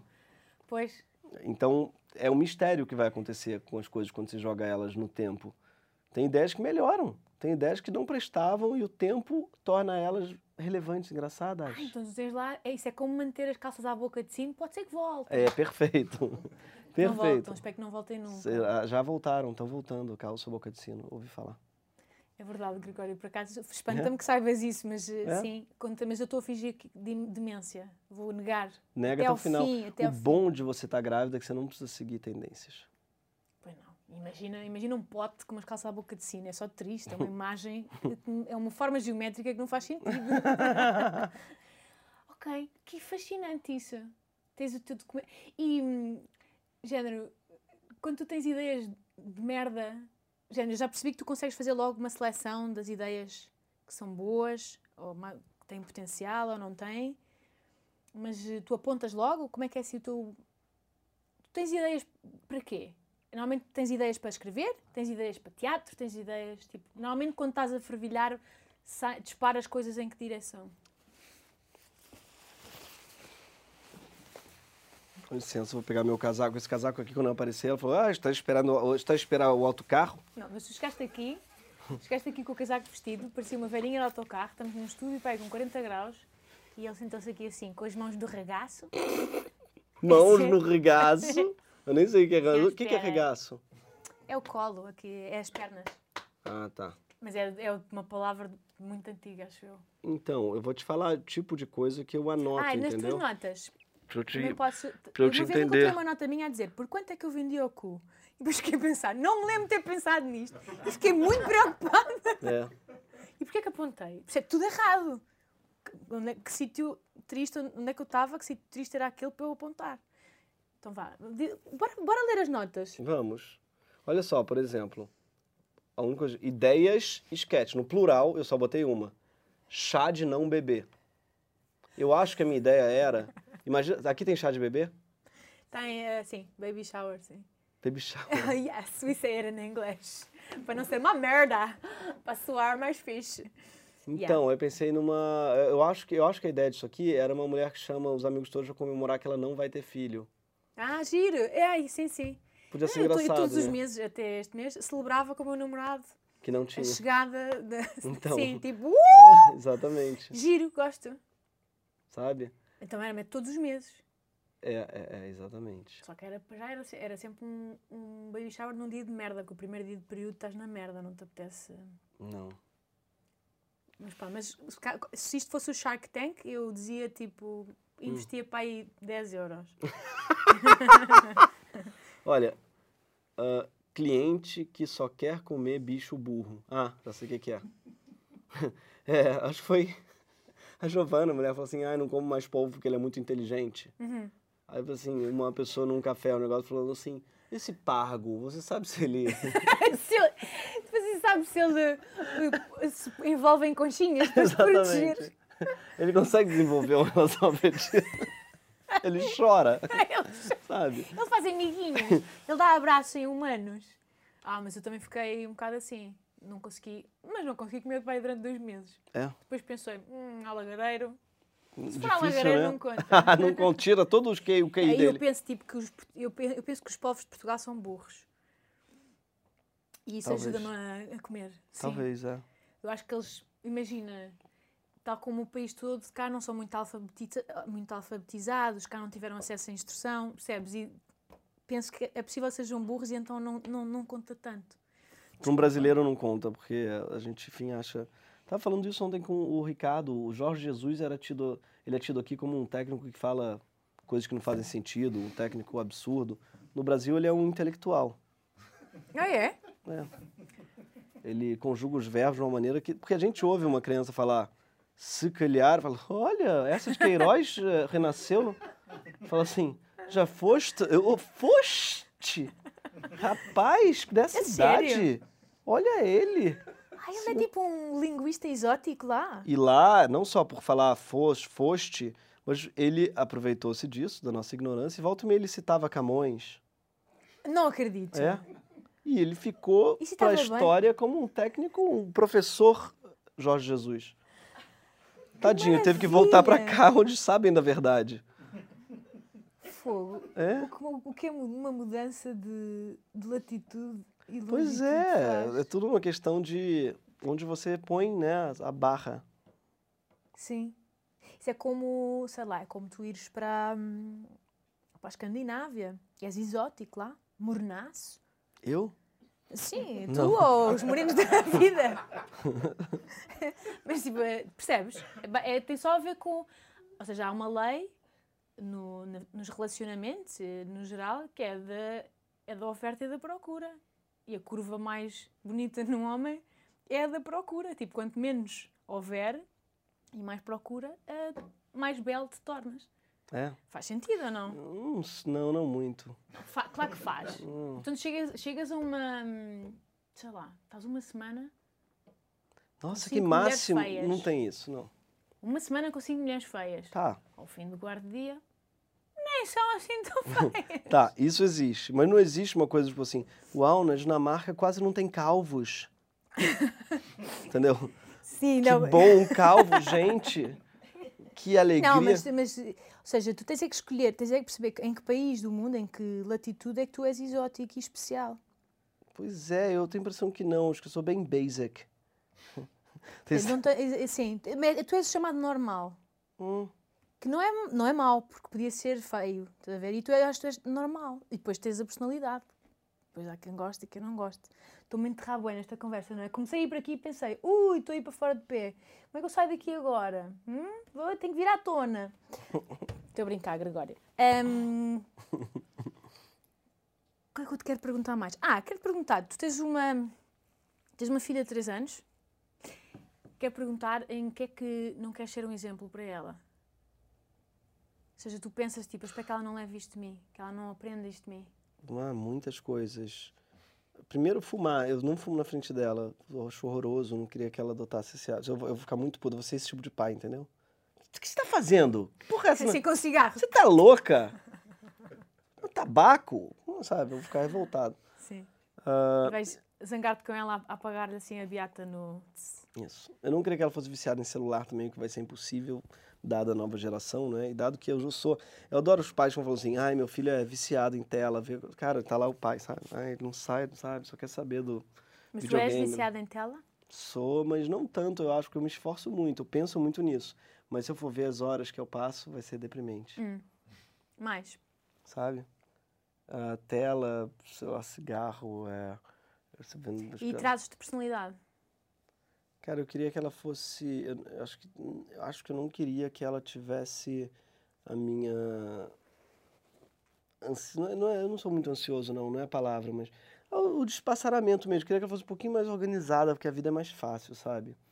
Hum. Queria que ela tivesse um pouco mais de. Cara, eu tenho um lado, assim, de tipo. Eu sou capaz de ficar morando numa casa sem. Sabe, quando eu era solteiro, eu não tinha nada na minha geladeira mesmo. E a casa era um empilhar, chegavam as coisas, eu ia empilhando, eu ia tropeçando, sabe? Sim, meio, selva, meio bárbaro. Nossa, era deprimente, assim. E o que me salvou um pouco foi minha filha, nesse sentido. Giovana, claro, minha mulher que, tipo, a primeira pessoa falou assim, não, não, não, não. Isso não, Não vai não vai ser assim, não. Você vai arrumar as suas coisas. Porque, por mim, não me incomoda ter uma pilha... Livro, por exemplo, não considero bagunça, entendeu? Ah. É uma briga que eu Uhum. tenho às vezes com a minha mulher. Tá, olha essa bagunça. Não, são livros, não é bagunça, entende? Sim, são livros que tu estás a consultar Exatamente. em tempo real. Não tem problema ter um monte de livro ali, não incomoda pra mim esteticamente. Nem são sujos, não é? Tipo, deixar um negócio de comida eu acho um horror. Comida nunca fiz esse tipo de nojeira. De comer uma coisa no escritório e deixar ali um prato sujo e aquilo ali vai ficar com, sabe? Isso daí eu acho nojento. Esse tipo de bagunça eu não faço. Mas livro, ir pegando as coisas e deixando o livro em todos os cômodos da casa, ou não só livros, mas papéis, desenhar, o desenho em qualquer lugar também. Ah, é? Desenhas bem? Desenho. Bem? Não muito, mas eu gosto de desenhar. Ah, é? É. Eu acho um bocado injusto, tipo... Tens que ser uma merda em alguma destas coisas, porque acho um bocado injusto em termos de distribuição de talentos, tipo, não é? Se, se Deus existe, é meio falta de noção pôr tantas fichas em ti, estás a perceber? Um Portanto, de um tens que ser, em 69. alguma estás a, és impostor, de facto. Se vou precisar de ver elas, esses como a desenhos, gente vou falou. precisar ver os desenhos e, e avaliá-los. E eu, ah, e musicalmente, como eu falei, que era o meu maior gosto, que eu mais gostava mesmo, eu trocaria tudo, tudo, bom, né? Que ia fazer várias coisas, que vergonha. Eu, Tudo, dava à minha filha. Mas, mas, mas assim, se eu pudesse escolher um talento, uma coisa só de fazer, eu acho que seria música. eh, mas o quê? Tocar ou cantar? Ou Tocar. ambos? Tocar. Tocar, quê? imagina. Imagina você tocar um piano Adorava. pra caralho, Escolhia piano também. é? Você vai pra qualquer lugar do mundo, você vive, você sobrevive, eu digo assim, você vai, você toca, porque é uma linguagem universal, todo lugar tem piano, todo mundo gosta de piano, todo mundo vai gostar. Sabe, você não tem língua. Porque Uhum. nós estamos, nós, comediantes de língua portuguesa, nós, né, estamos muito restritos. Muito. A gente fala Sim, com nós, as nós em pessoas. Portugal, então, ainda mais, não é? Tu podes vir cá, nó- nós... Podia. É Eu, cara, eu acho que isso é uma das coisas que mais me dói, sabia? O Brasil não consumir humor português. Pois, mas lá está, é porque apesar de tudo a barreira linguística ainda é uma cena. Mas é um círculo vicioso, porque a barreira, as pessoas não entendem português porque elas não ouvem português, entende? Sim, sim, sim. E aí, se começa a ouvir, se começa a entender. Eu acho que eu entendo melhor do que. Mas como é que vocês podiam passar a ouvir? Era, é porque lá está, no nosso caso é importar novelas e etc. Não sei se o caminho inverso funciona, aliás, vocês já têm novelas suficientes. Cara- Não vão precisar das nossas, estou-te a dizer. Não fazem falta. Mas eu acho que assim, não, é, o Brasil podia consumir mais o, o humor português do tipo. Ah, mesmo o Gato Fedorento, eu era apaixonado, eu sei vários casos de cor, eu amava, pra mim foi muito importante. Não teria o Porta dos Fundos se não fosse o Gato Fedorento, sabe? Yeah, E brutal. Bumba na Fofinha, que eu amei conhecer e no Brasil, tipo, tenho certeza que as pessoas Não, não amariam. amaste, estás a ver? Porque senão o que é que sentes pela tua mãe? ah, desculpa, não podes usar. É, é- estás Tem a ver? É razão. desperdiçar o verbo. É Brasil, é carioca. sendo- Amei! Ah, nossa, ai, pois estou sempre resvés ali. Isso é muito carioca, falar Pois que é, ama uma coisa, é. mas isso é muito português também. Alguém falar que te amou e você dá ali um tapa na cara. Porque, porque é I call bullshit. É tipo, não, não foi amor. Amor é outra coisa. E mesmo assim, nós, por exemplo, eh, nós em. Não é muito comum dizermos amo-te. Não, até Não é, pois não. Estão todos a dizer que não, pronto. Ou seja, mas no, no tra- num relacionamento, sim. o amo-te não funciona. É, é, é piroso. Até Ah, conhece é a palavra horrível, né? piroso? Conheço. Eu adoro as palavras que vocês têm para piroso. Piroso. Piroso, Fuleiro. lamechas. Lamechas. Lamechas, É lamechas, mas, é, tam- é, mas piroso e lamechas não é a Lamechas. mesma coisa. Não, né? Não. Piroso é meio brega. É, é fuleiro. é, Fuleiro? Hum, chungas. Sim. Não é, chunga também é outra coisa. É, Tá vendo? Vocês têm uma grande riqueza vocabular para coisas meio que chungas. Mas estás a ver, mas é, mas, é, mas é um bocadinho triste ao mesmo tempo, porque o amor é, é, ou seja, enquanto é tão puro, tão bonito, mas nós não, não navegamos bem nele. Se nem, se nem na palavra conseguimos mandar para fora. Amo-te. Não dizemos amo-te. É, Vocês tem dizem? problema da língua também, né? O, Amo-te. o Parece um Ricardo fala isso ladrar. bem. Am. Amo-te. Não, É não... horrível. Mas vocês dizem? Te amo? Sim. Muito. Pois. Muito. Até, até para, para os cupcakes, para um bolo, para uma bica. É, falamos até demais, sabia? Te amo, te amo. E tem ainda um problema que parece um pouco tchau, né? Te amo. Então eu já Ah. ouvi, eu já ouvi um tchau e falei, também, Sim. te amo. Porque olha como parece falar rápido assim, te amo. Ou tchau. Tchau. Mas eu acho que eu, mas eu, eu, eu digo isto com alguma pena, porque eu acho que isto lá está, vem de uma. Somos um bocadinho reprimidos. Tipo, nós, Portugal tinha que ir ao psicanalista, sabes? Tentar perceber porque é que nós não somos capazes de dizer amo-te. É, eu acho, vocês têm Eu, eu-. Nós dizemos a gozar. Ah, amo-te. É, É gozar. Mas, mas, mas depois para Gozar é outra coisa no Rio, no Brasil. Ah, pois é, pois é. A gozar talvez falamos. Curiosamente, a gozar a gente fala te amo também, em geral. É, é? Normalmente não, não é? Normalmente nem se tocam. Os dois temas normalmente não coincidem. Não, Foi né? não? Não coincidem. Mas é que o te amo é uma. É, no Tu Brasil alguma ele é vez o- tiveste, hum, quando vinhas cá em solteiro, alguma vez tiveste engate com portuguesas? Mal Tentei, sucedidas? tentei, tentei. Então conta lá, o que, o que foi difícil? Há Cara- muito esta ideia, não é? Que as mulheres portuguesas são difíceis. É, sabe que o Tinder em Portugal, né? O CEO da Tinder veio a Portugal tentar entender por que, que o povo entende. É o povo do mundo que mais passa tempo no chat. O CEO da Tinder falou. As pessoas é o que mais leva tempo até se encontrar do mundo inteiro. As pessoas usam o Tinder como se fosse o WhatsApp aqui, Para falar. Pra falar, pra desabafar. O português gosta muito mais de desabafar do que de transar. Eu conhecia uma e o Brasil pessoa, tem para aí menos, menos sílabas, não é? claro. Men- menor número de sílabas Eu no chat. conhecia uma pessoa à noite, uma mulher à noite interessante, estava incrível, e ela me falava assim: vamos combinar um café. Eu, Essa Sim, sim. hora, rapaz, eu não durmo nunca mais se eu tomar um café agora. isto é um império, porque é que achas que isto é patrocinado pela Delta Q? Tem tudo a ver com isto. Nós Pois damos é. muitos cafés, é verdade. Muitos cafés. Sim, E aí, tipo, e tem também um outro dado que é todo mundo tem algum amor em algum outro lugar. Tá? Talvez tenha a ver com as navegações, ou com imigrações, ou sei lá o quê. como Toda assim? menina que eu conhecia tinha um namorado em Moçambique. Ah, sim, sim. Ou um, um ex nos Açores. sim, sim. Que é a mesma coisa. ou de- flerte, sei lá. Cara, Sim, porque temos sempre alguma coisa, a, estamos sempre a recuperar de alguma coisa ou Sim. prestes a qualquer coisa. perfeito. Toda mulher portuguesa, e homem também eu acho, está ou casada ou se separando. Não existe solteira. Pois, pois. Estamos sempre em processo. Elas estão Mas sempre vocês não? pensando em alguém que não está Sim, sim. presente. Mas vocês não? Não. Ou seja, tu tens muitos momentos neutro, tipo Suíça, em que não estás a Muitos. pensar em ninguém, Nem Não. para trás nem para a frente? Você tá sempre pensando em alguém também, mas você tá pensando em mais de uma pessoa. Isso não impede você pensar uma na outra, entendeu? Ah. Não é tipo assim, ah, não, não posso, gostava muito, mas ah, tenho um namorado em Moçambique, não, não vejo há três anos, mas ah, ainda assim. Estás a ver? Parecemos, estás, a- estás novamente a falar como uma pessoa de leste. Tá vendo? Não vejo há três anos. É, é estranho. Tu falas Não português de Portugal anos. de uma forma estranha. anos. Três anos. Três anos. Três anos. Não vejo há três anos. Não vejo três anos. Não vejo há três anos. Não vejo três anos. Não ve... Está estranho? Continua estranho. Tu estás a ouvir o que eu estou a dizer? Não, Não o vejo há três anos. não vejo três anos. Não parece de leste? Parece ucraniano. Não. Eu vejo há três anos. Não vejo três anos. Sabe uma coisa que a gente não sabe fazer direito? É o. a- o- esse é de vocês que é meio A, entende? Do tipo, vocês falam cerveja. Pra gente, ouve cerveja. Cerveja. É, é- é um, é- a diferença pra gente entre meia e maia, a gente não consegue entender vocês falando. Maia, meia, maia, maia. Peixe e paz é muito parecido com o brasileiro, o jeito que vocês falam. Queres paz? Paz? Os Paz? meus pais e o, e o meu peixe. É. Não, agora você falou bem separado, mas. Ai, é, os mas meus vocês pais, parece pais. confuso. Queres paz? Parece que tá pedindo paz. Às vezes assim, os meus pés parecem os seus peixes. A gente ouve parecido. sério? entendeu? É. Estás a ver? E, e então como é que alguma vez vamos ter graça lá? Não dá. F- Exatamente por Peixe e isso. pais, é, é esse nível estrutural de diferença. Tem coisas que vocês falam que são normais pra vocês e a gente morre de rir. É quase mais fácil às vezes, sabe? Sim.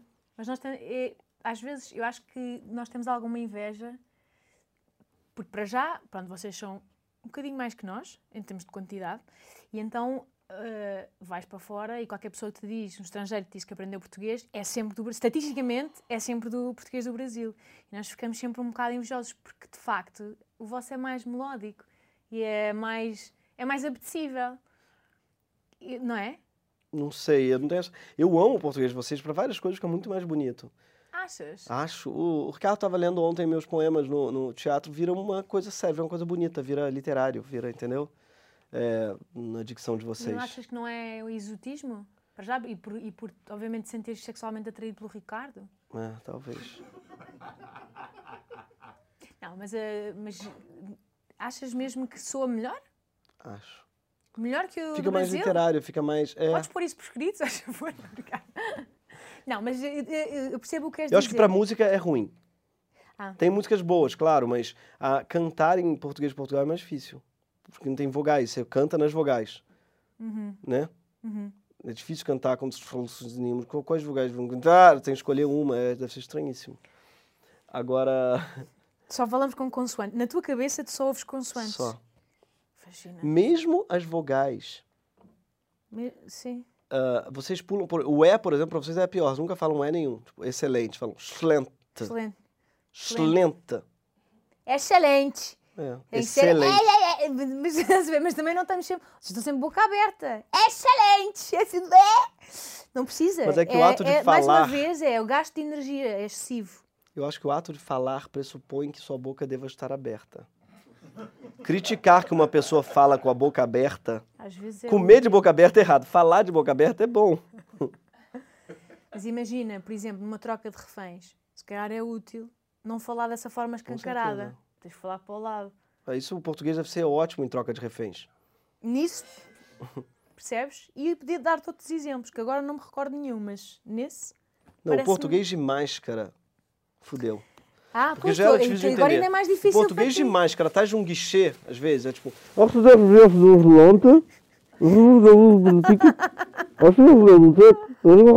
Pá, estás a ver? E Tu já, tu já vieste cá mil vezes e mesmo assim ainda não. Não, não, não, eu sou bem bilíngue. Tanto é que eu não falei o que nenhuma vez com a gente hoje. É porque não quiseste perder a face. Não, eu não, vi às vezes os teus olhinhos perdidos. Não, não. Avancei, pensei, ok, ficou perdido aí Um no brasileiro mesmo que não tem contato com português não passaria da primeira frase que você fala. meio. Mas isso é triste, não é? É pena, é pena. É tristíssimo. Eu acho. Podíamos ser mais Claro, brothers. claro. É ridículo isso. Do, do- O Brasil é muito voltado ou para si ou para os Estados Unidos, que é deprimente. Pois. Mas percebes a- a- que coincidem na excitação dos sentimentos também. É daí que vem, eu acho. Vocês imitam a plasticidade dos. Ai, que triste. Não, pronto, calma, também não. não me vou. Mas acho que às vezes vem um bocadinho de, é- a reação ser toda extrema faz um bocado lembrar o oh my god, É, awesome. Total. Cara, tem um conceito que eu odeio que são Uhu Girls, né? Tem muito isso. É, Sim, sim, sim. mulheres que vão pra bar juntas pra ficar berrando Uhul! e tomando sim. shot. E no nosso Caraca, caso isso também acontece, mas só em despedidas de solteira. é isso. É um comportamento que só se verifica em habitats de despedida de solteira. Isso tem aqui também, né? Tem muito no Rio, Horrível, no é Brasil. horrível. Tem. Elas com camisa Team Bride Horrível. e com horrível. adereços de pinto, de pila. Sim, eh, sim. Eh, Mas cá, eh, não sei como é que é lá, mas cá ninguém se diverte. Mas a gente finge que se diverte. Isso. Estão sempre a fazer dinâmicas. Agora um questionário sobre o noivo! Ai, Pai, está tudo a odiar. eu odeio e, isso. e depois no fim fazer as contas. Ai, que é. Pá, é, é, uma, é um castigo. Juro, castigo. é, é uma coisa que se eu se pudesse, era uma bomba atómica. Pronto, calma. vou, retrair, vou, vou me retrair um bocadinho. Se pudesse, abolia. Abolia, porque acho que ninguém se diverte, mas ninguém quer admitir. Ninguém é uma coisa que está instituída, ainda ninguém questionou, mas ninguém se diverte. É Perfeito. cansativo. As madrinhas acabam sempre com, sabes, com um ar agastado, idoso, cansado, triste, com um esgotamento. É burnout. Exatamente. Ser madrinha, burnout. Aí tem, um- é, não- tem um conceito da baratona, não sei se tem aqui. Baratona, É não. uma maratona de bares. Ah, baratona. Pois é, vocês adoram essas É. fusões de palavras ma E aí vai de um malandrinhas. bar pro outro e elas vão, às vezes, em, alugam uns carros, tipo uma limusine descapotável. Sim. Olha como sou bilíngue. No Brasil é conversível, mas eu falo já. e elas vão berrando em cima, ouvindo uma música, tá? "Ah", Numa limusine descapotável. É um negócio que me dá uma tristeza. Se me perguntou o que que me deixa triste, eu acho que é isso. Despedidas de solteiro. Mas tu gostas, tu és festeiro, não és? Sou de um tipo de festa, tipo assim. Quais? ah, festas, como eu falei, na rua, adoro o carnaval, eu adoro festa em casa, né? eu adoro receber em casa. Então, disseste festas na rua, festas em casa. Isso dá todas. Não, odeio festas em recinto. Eu odeio subsolo. entendeu? Eu odeio conceito é sério? de. De- Eu é, odeio boate. subsolo, festas no subsolo, para ti não dá. Não, Todas as outras, acima do nível da terra, está fixe. não, deixa eu explicar. Conceito de subsolo às vezes pode ser no segundo andar ou no primeiro. Eu odeio boate, lugares fechados, com uma música que eu sempre odeio, com pessoas falando alto, querendo ser. Eu odeio esse conceito de festa, de. Sabe? De pessoas Ok. berrando com uma música chata e pessoas Quem tá, é dançando. tipo festa que está a tentar. Exatamente. Agora, receber os amigos em casa para um jantar, mas que não precisa ser um jantar, é, mais, pode ser mais gente, as pessoas vão chegando e viram um samba, tem muito isso no Rio, né? Tem muitos amigos do samba, então já trazem um instrumento e tocam enquanto conversam, e o amigo de sei lá o quê, aí vem. E acho que isso daí eu amo, amo esse conceito de festa. Epá, eu adorava que isso existisse cá. Não existe. Não, Vocês não vão ao Nunca samba? calha alguém estar a passar com um violão e oi, nunca, nunca aconteceu em Lisboa. É, né? Senta aqui, violão, nunca. Que é uma pena. É uma Isso pena. acontece mesmo, tipo, não é dos filmes, é mesmo verdade. É, não muito. O samba é muito popular no sentido. É ele que organiza a vida no Rio de Janeiro, no sentido que as pessoas vão a um samba, as pessoas se conhecem no samba, as pessoas recebem em casa, entendeu? O samba, ele é.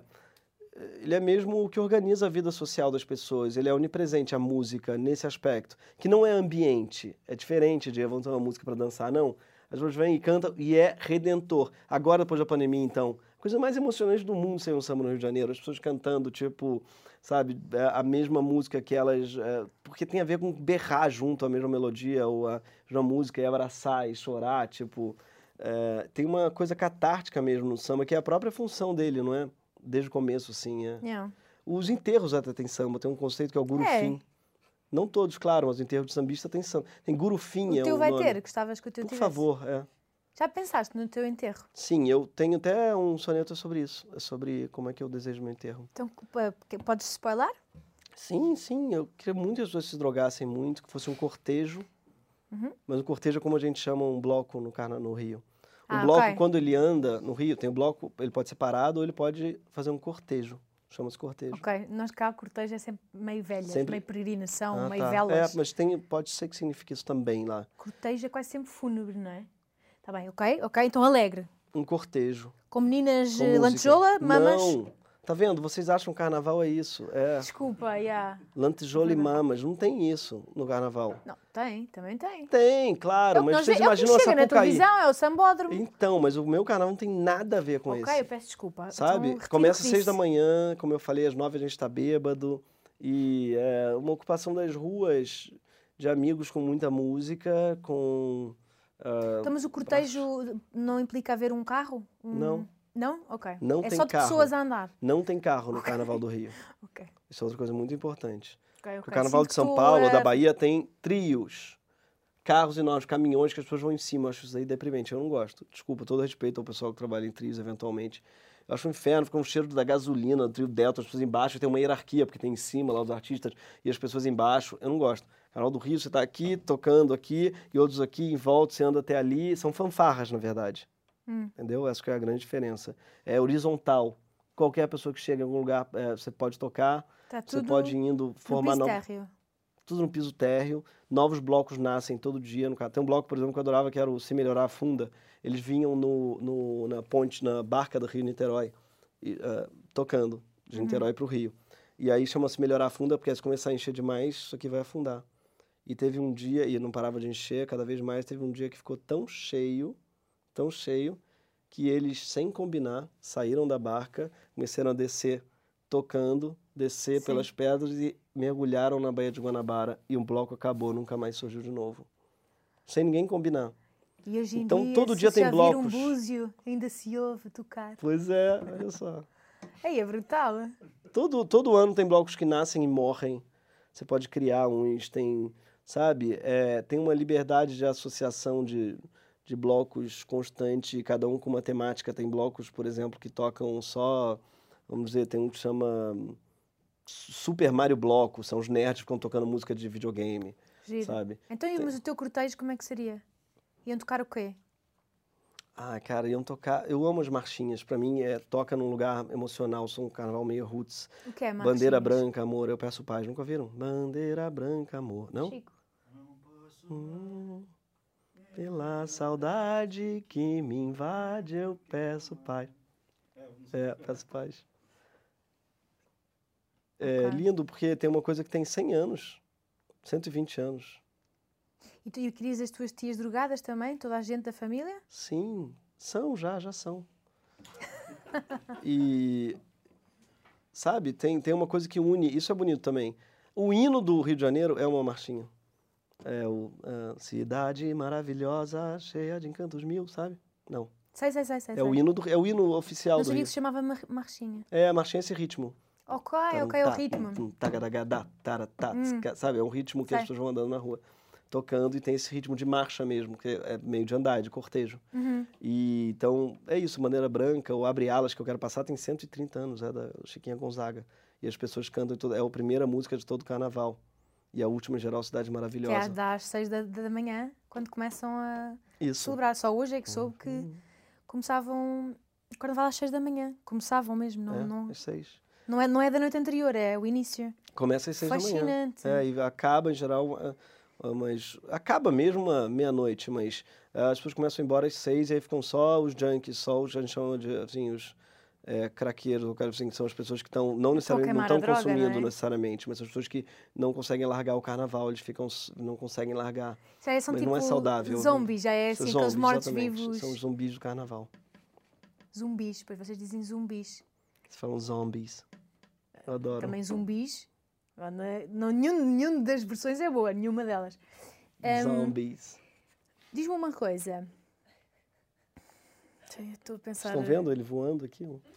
Estão vendo? Hã? Vai. Segue teu rumo. É um pedacinho de coisa. Cotão. O nome disso é cutão? Eh, não, por Vocês acaso. têm nome pra isso aqui? Não, isto é um, é, um, é, um, é um- é pedacinho de pó, muitos pedacinhos daqueles todos juntos, sabes, no canto do provador das lojas. Sim. Cotão. Ah, tá. E o que se acumula às vezes no umbigo. É, é Cotão. cutão. Vocês têm nomes, cara, é lindo. não- o que é que chamas ao, ao, ao bocadinho de, de, de algodão que se acumula no umbigo? A gente nunca precisou dar nome a isso. Curioso, Como nunca. não? É 200 milhões. Quantos, você, quantos é que vocês são? Nunca. Nós somos 210 milhões de pessoas. 210 milhões e ninguém acumula cotão no umbigo. Claro, mas nunca precisamos referir a isso. Amor, tira o pra mim, não tem isso. Já é uma coisa que você lida sozinho. Olha, gente, o que eu encontrei. Um. Ai, não temos nome, hein? Que putz, podia ter um nome. O português teve ideia pra isso. Já que é, mudaria a tua vida. É. Porque, percebes? Pa- Passares a ter um nome, uma, forma de nomear o cotão do umbigo. Podes só- mas podes cotão. registrar, se puderes, podes ser o pioneiro do cotão no Brasil. Levas esta levar. palavra, espalhas lá, assumes que é verdade, que sempre foi assim, sempre se chamam assim. E daqui Cotão. a 100 anos, sim, C-O-T-A-O, com chapelinho. Uhum. É importante. Porque não é só o do umbigo, também é o do canto dos provadores. Tá. Há meio cabelo, meio Talvez pó. entre os dedos do pé. Não. Vês? Agora já de repente Aí é é que ainda frieira. não sabes o que é, ainda não percebeste o que é. Frieira, assim, essa palavra? Frieira, sim. Mas isso é o quê? Isso é. Entre os dedos do pé tem umas casquinhas assim. Ai, sim, mas isso é meio pele, não é? Meio, É, meio escamar, meio, Isso. meio lagarto. é, é. É. Aqui é mais pé de atleta. Pedra de leta? Pé de atleta. Pé de atleta. Pé de atleta é uma. Pedra de leta? não, pé de atleta. Atleta, o pé de atleta. Ah, pé de atleta! Pé de atleta. Só que olha como é que vocês falam pedra de leta. Até, também chamam ou não? Pé de atleta. Não. Pé de atleta. Pai, agora. Pé de atleta é um fungo. É, eu já ouvi, na verdade. Não chamo, mas eu já ouvi esse termo. É. Yeah, não é muito interessante. Eh, o cotão é mais importante. Se, tiveres que levar alguma coisa, se puderes escolher, leva o cotão, não leves Tá. o pé de atleta. Tá. Figurativamente e mesmo fisicamente. Leva cotão, não leves pé de atleta. Olha, temos que acabar. Acho que estamos a falar. Aí, estamos a falar bué de tempo. Ahm, nós costumamos acabar. com- Eu, eu não te perguntei nada de fragados profissionais, é engraçado. Nenhuns, mas paciência. Que é o tema do podcast, né? Yeah. Ou seja, de coisas profissionais que não te correram bem. Consegues, tipo, lembrar-te de algumas? Claro, nossa, a história da minha vida. Deixa eu ver, por onde começar? Sei lá. Eu uma vez fui fazer uma. Nunca tinha feito nada, acho que grande, assim, pago. Nunca tinha feito nada pago. Fazia teatro e me inscrevia em algumas. Fiz alguns cadastros na televisão aberta, do tipo, você faz um vídeo falando um texto. Hum. E aí me cadastrei em algumas televisões, me ligam da Record. E falando, Gregório, tem um papel aqui que é a sua cara. Achei estranho para saberem como é que é a minha cara. Na Lei o Crime, era uma série meio de crime, assim, de, como o nome indica, tipo um Law, law and Order brasileiro, Aham. mas meio que com Mas favela. é mau, não é? Da Wish? Não, não estou a dizer que era mau, mas. eh, Era bem mal, não, era, bem mal. Ah, ok. Mas eu achei o máximo, imagina, ganhar pra, e uma coisa que é minha cara, olha que maravilha. Aí ela, o papel é um rapper, um rapper, um rapper, né? Eu, ah, é? E a minha cara? É, ela, você faz rap, né? Aí eu, é, eu fazia improviso. Eu pensei que ela pode estar confundindo. Ah, Sei lá por quê. E eu falei, é, é, é. Não quero dizer que não. Eu, tá, e eu fui pra lá. Era numa favela do Rio, cenográfica, uma favela super bonita que é a Tavares Bastos, assim, onde se filma tudo. Todos os filmes são lá. Porque é uma favela já meio cenográfica, ela é, é, tem uma puta vista e tal. E aí, tava subindo a Tavares Bastos, ah, onde é que é a filmagem e tal? Ah, é ali, ali tá o camarim. Vai lá, passa lá no figurino. Aí quando eu subo pro figurino, a figurinista me olha. Fala, você veio fazer o que aqui? Aí ah, fazer a lei e o crime. Aí qual é o personagem? Aí eu, ah, é o MC Dinho, sei lá, era o nome do MC qualquer. Ela, o rapper? Eu, é, é o rapper. Ela fica me olhando assim, de cima a baixo.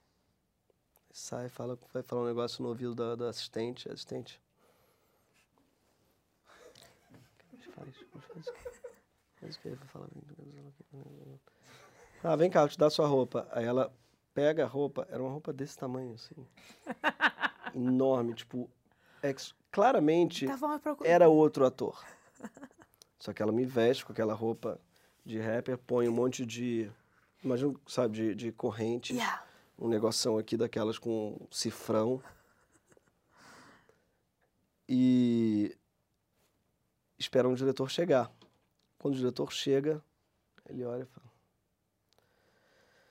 Bom, já sabe o que aconteceu, né? Enfim, teve um equívoco aí. Ele e ele tava puto comigo, como se eu tivesse enganado. Culpa, yeah. Tá, teve um equívoco aí, é, enfim, mas vamos lá, né? Vamos tentar fazer. É, já fez rap? Eu, "É, não, fiquei, é, não, não fiz, mas é que fazer uma peça de improviso que a gente Tinha um jogo, uma brincadeira que era um, um rap, a gente tinha que fazer. Aí o cara. Não, não, falando do rap mesmo, sério. Bom, tudo bem, vamos lá, manda o texto aí. Aí o texto tava tudo decoradinho e era um rap, era uma batalha de MCs. Ah, e tu tinhas o teu, teu texto, as tuas falas todas memorizadas. Isso. Só que o outro ator era negro. E todo o meu estou texto. desconfortável só imaginar. Tu todo vestido. Isso, de rap. Com claro, todo mundo sabendo que era para ser um ator, eu imagino que negro e bem grande também, gordo pelo tamanho do figurino. Que assim, daria para tirar a era tão grande a gola, daria para tirá-la assim, sabe? Eu poderia. E tava aquelas que estava e o pior é que o texto, o outro ator era negro, e o texto era eu falando sobre como ele não sabe o que é nascer na quebrada, o que é nascer na favela, que ele é um playboy, um playboy do asfalto, que ele nunca vai chegar aos meus pés. E, assim. E aí eu fiz aquele texto, do jeito que eu tinha decorado. Mas fizeste, fizeste com. Você nunca vai entender Yo. o que é ser da quebrada. Vai subindo aqui, vou te dar uma humilhada. Se subir legal, juro. E o cara, Ai, estou tão desconfortável, a suar. Constrangimento total.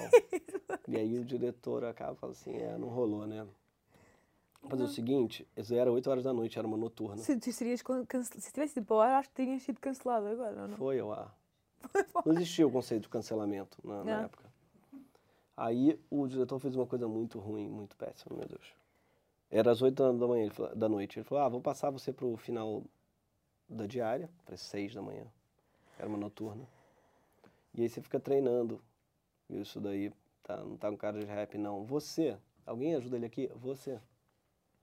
Aí chamou um cara da contrarregragem que era negro. Ai.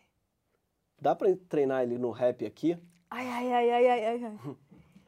Juro, tudo o maluco, um errado, cara assim. errado. Eu não faço rap.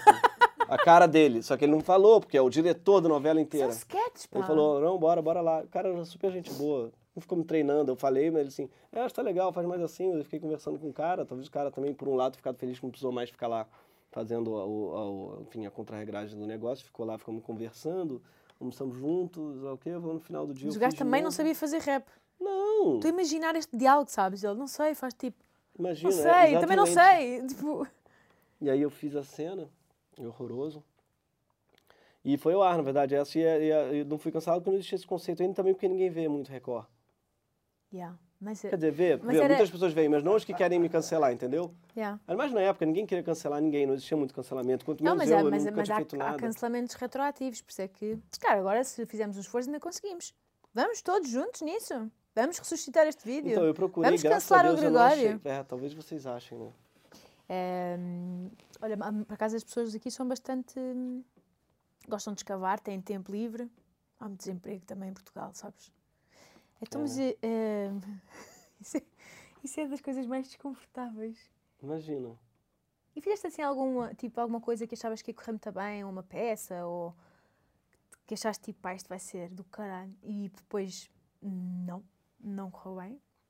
Cara, já fiz muita peça pra ninguém, assim, pra muito pouca Já? gente. Muita peça. Nossa, muita. É... Ah, eu fiz uma peça que eu ficava nu, né? Obviamente é pouca gente, eu fazia teatro contemporâneo. E como é que era a grua aí? Salve seja, aquela grua do Nossa. início estamos a falar. Ah, Como você é não tá que- falando da grua? Não. Tá. Estou a falar, tipo, como é que. Não, não te vias de fora? Via, total, o tempo todo. Isso é, isso é material de, de sonhos, de pesadelos. É. E um dia, depois acordei e estava nu, sabes? Como é que era?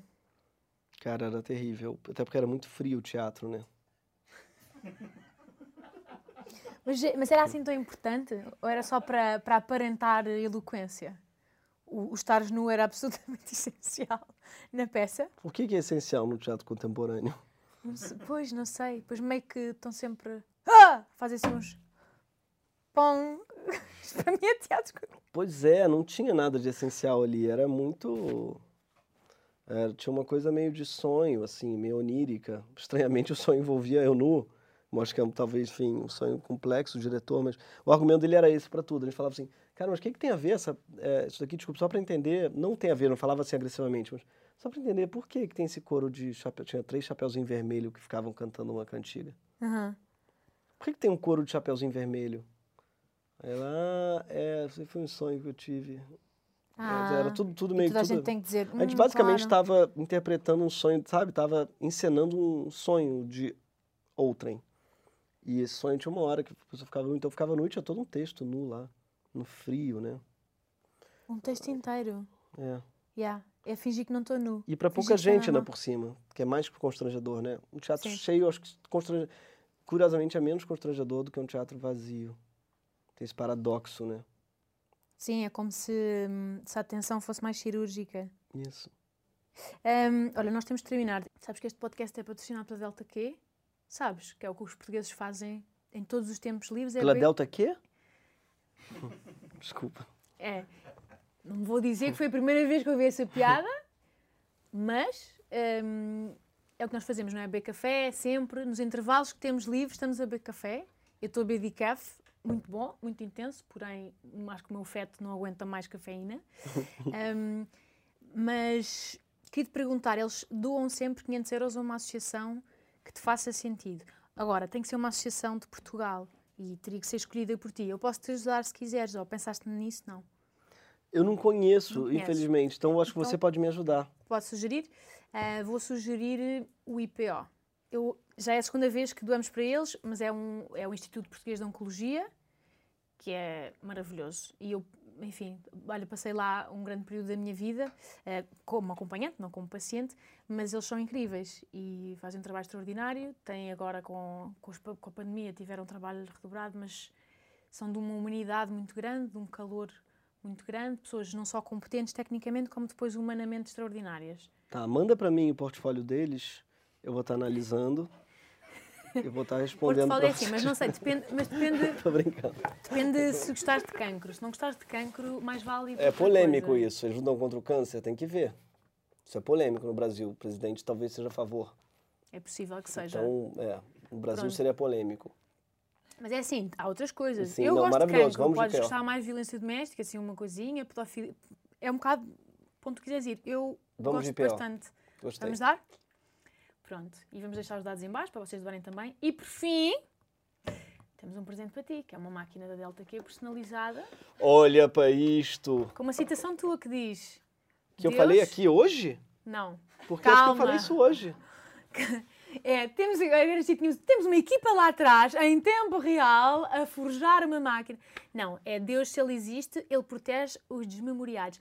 Terás dito, um, dito isto um dia, num rasgo de... Não te revês nesta citação? Não. Mas Mas é envergonha, que estou está. orgulha. Eu acho que está boa. é? Pode ser, não sei. Pode ser, talvez. Eu acho que, de verdade, eu não lembrar faz todo sentido se tratando dessa citação, né? Concordas contigo? Concordo. Pronto, isso é bom. Ahm, Adorei, ganhei uma, uma Ganhaste uma cafeteira. máquina. Agora, obviamente, que tens que levar isto assim, debaixo do ombro para o teu voo. E vais esquecer-te dela em algum sítio. Certamente. Portanto, esta, esta máquina vai ser de alguém que vai encontrar isto perdido ah, no aeroporto, no táxi. Ou não.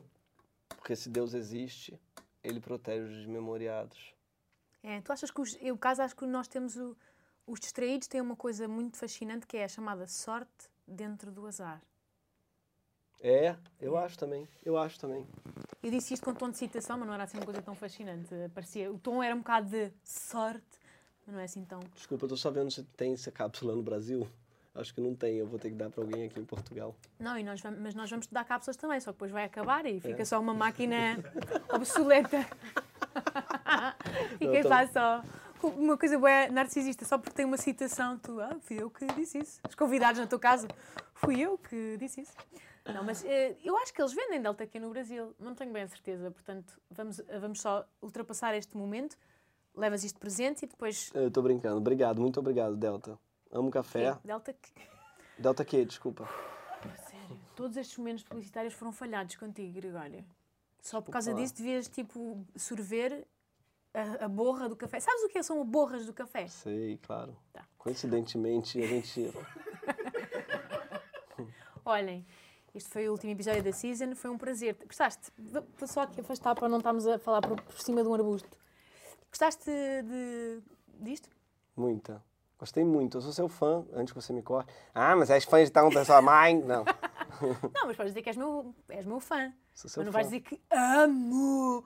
Porque não podemos mandar assim essas palavras de forma completamente aleatória. Eu adoro você, adoro o seu humor, adoro os podcasts, parabéns. Adoro também. Gostas? Adoro. Gostas? Ai, cara.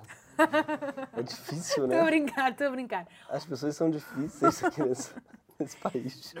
Aprecias? Até podes dizer que aprecias. Toleras, no fundo toleras. Tolero. No fundo eu não te repudio.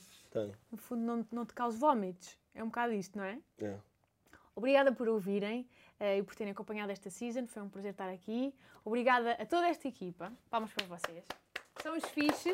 Não foi fácil. Esta season não foi fácil porque ah, estava sempre a meio caminho de. ah. Você deu uma vomitada aqui? Deu uma rotada? Não dei uma vomitada, teria sido bonito, mas quase que dei vomitada. Você deu uma rotada? Eu não vi. Muitas arrotadas, muitas arrotadas. Ahm, não, não durante este episódio, não, mas nos outros todos. Pronto, desculpa. Não, Não te dei essa comigo. honra, não te dei essa honra. mas, hum, mas foi. É fixe trabalhar com pessoas fixes também, portanto, obrigada a vocês também, tá? E obrigada, Gregório. Adorei ter-te aqui. Adorou? Até para breve, não é até para a semana, é até para breve e beijos.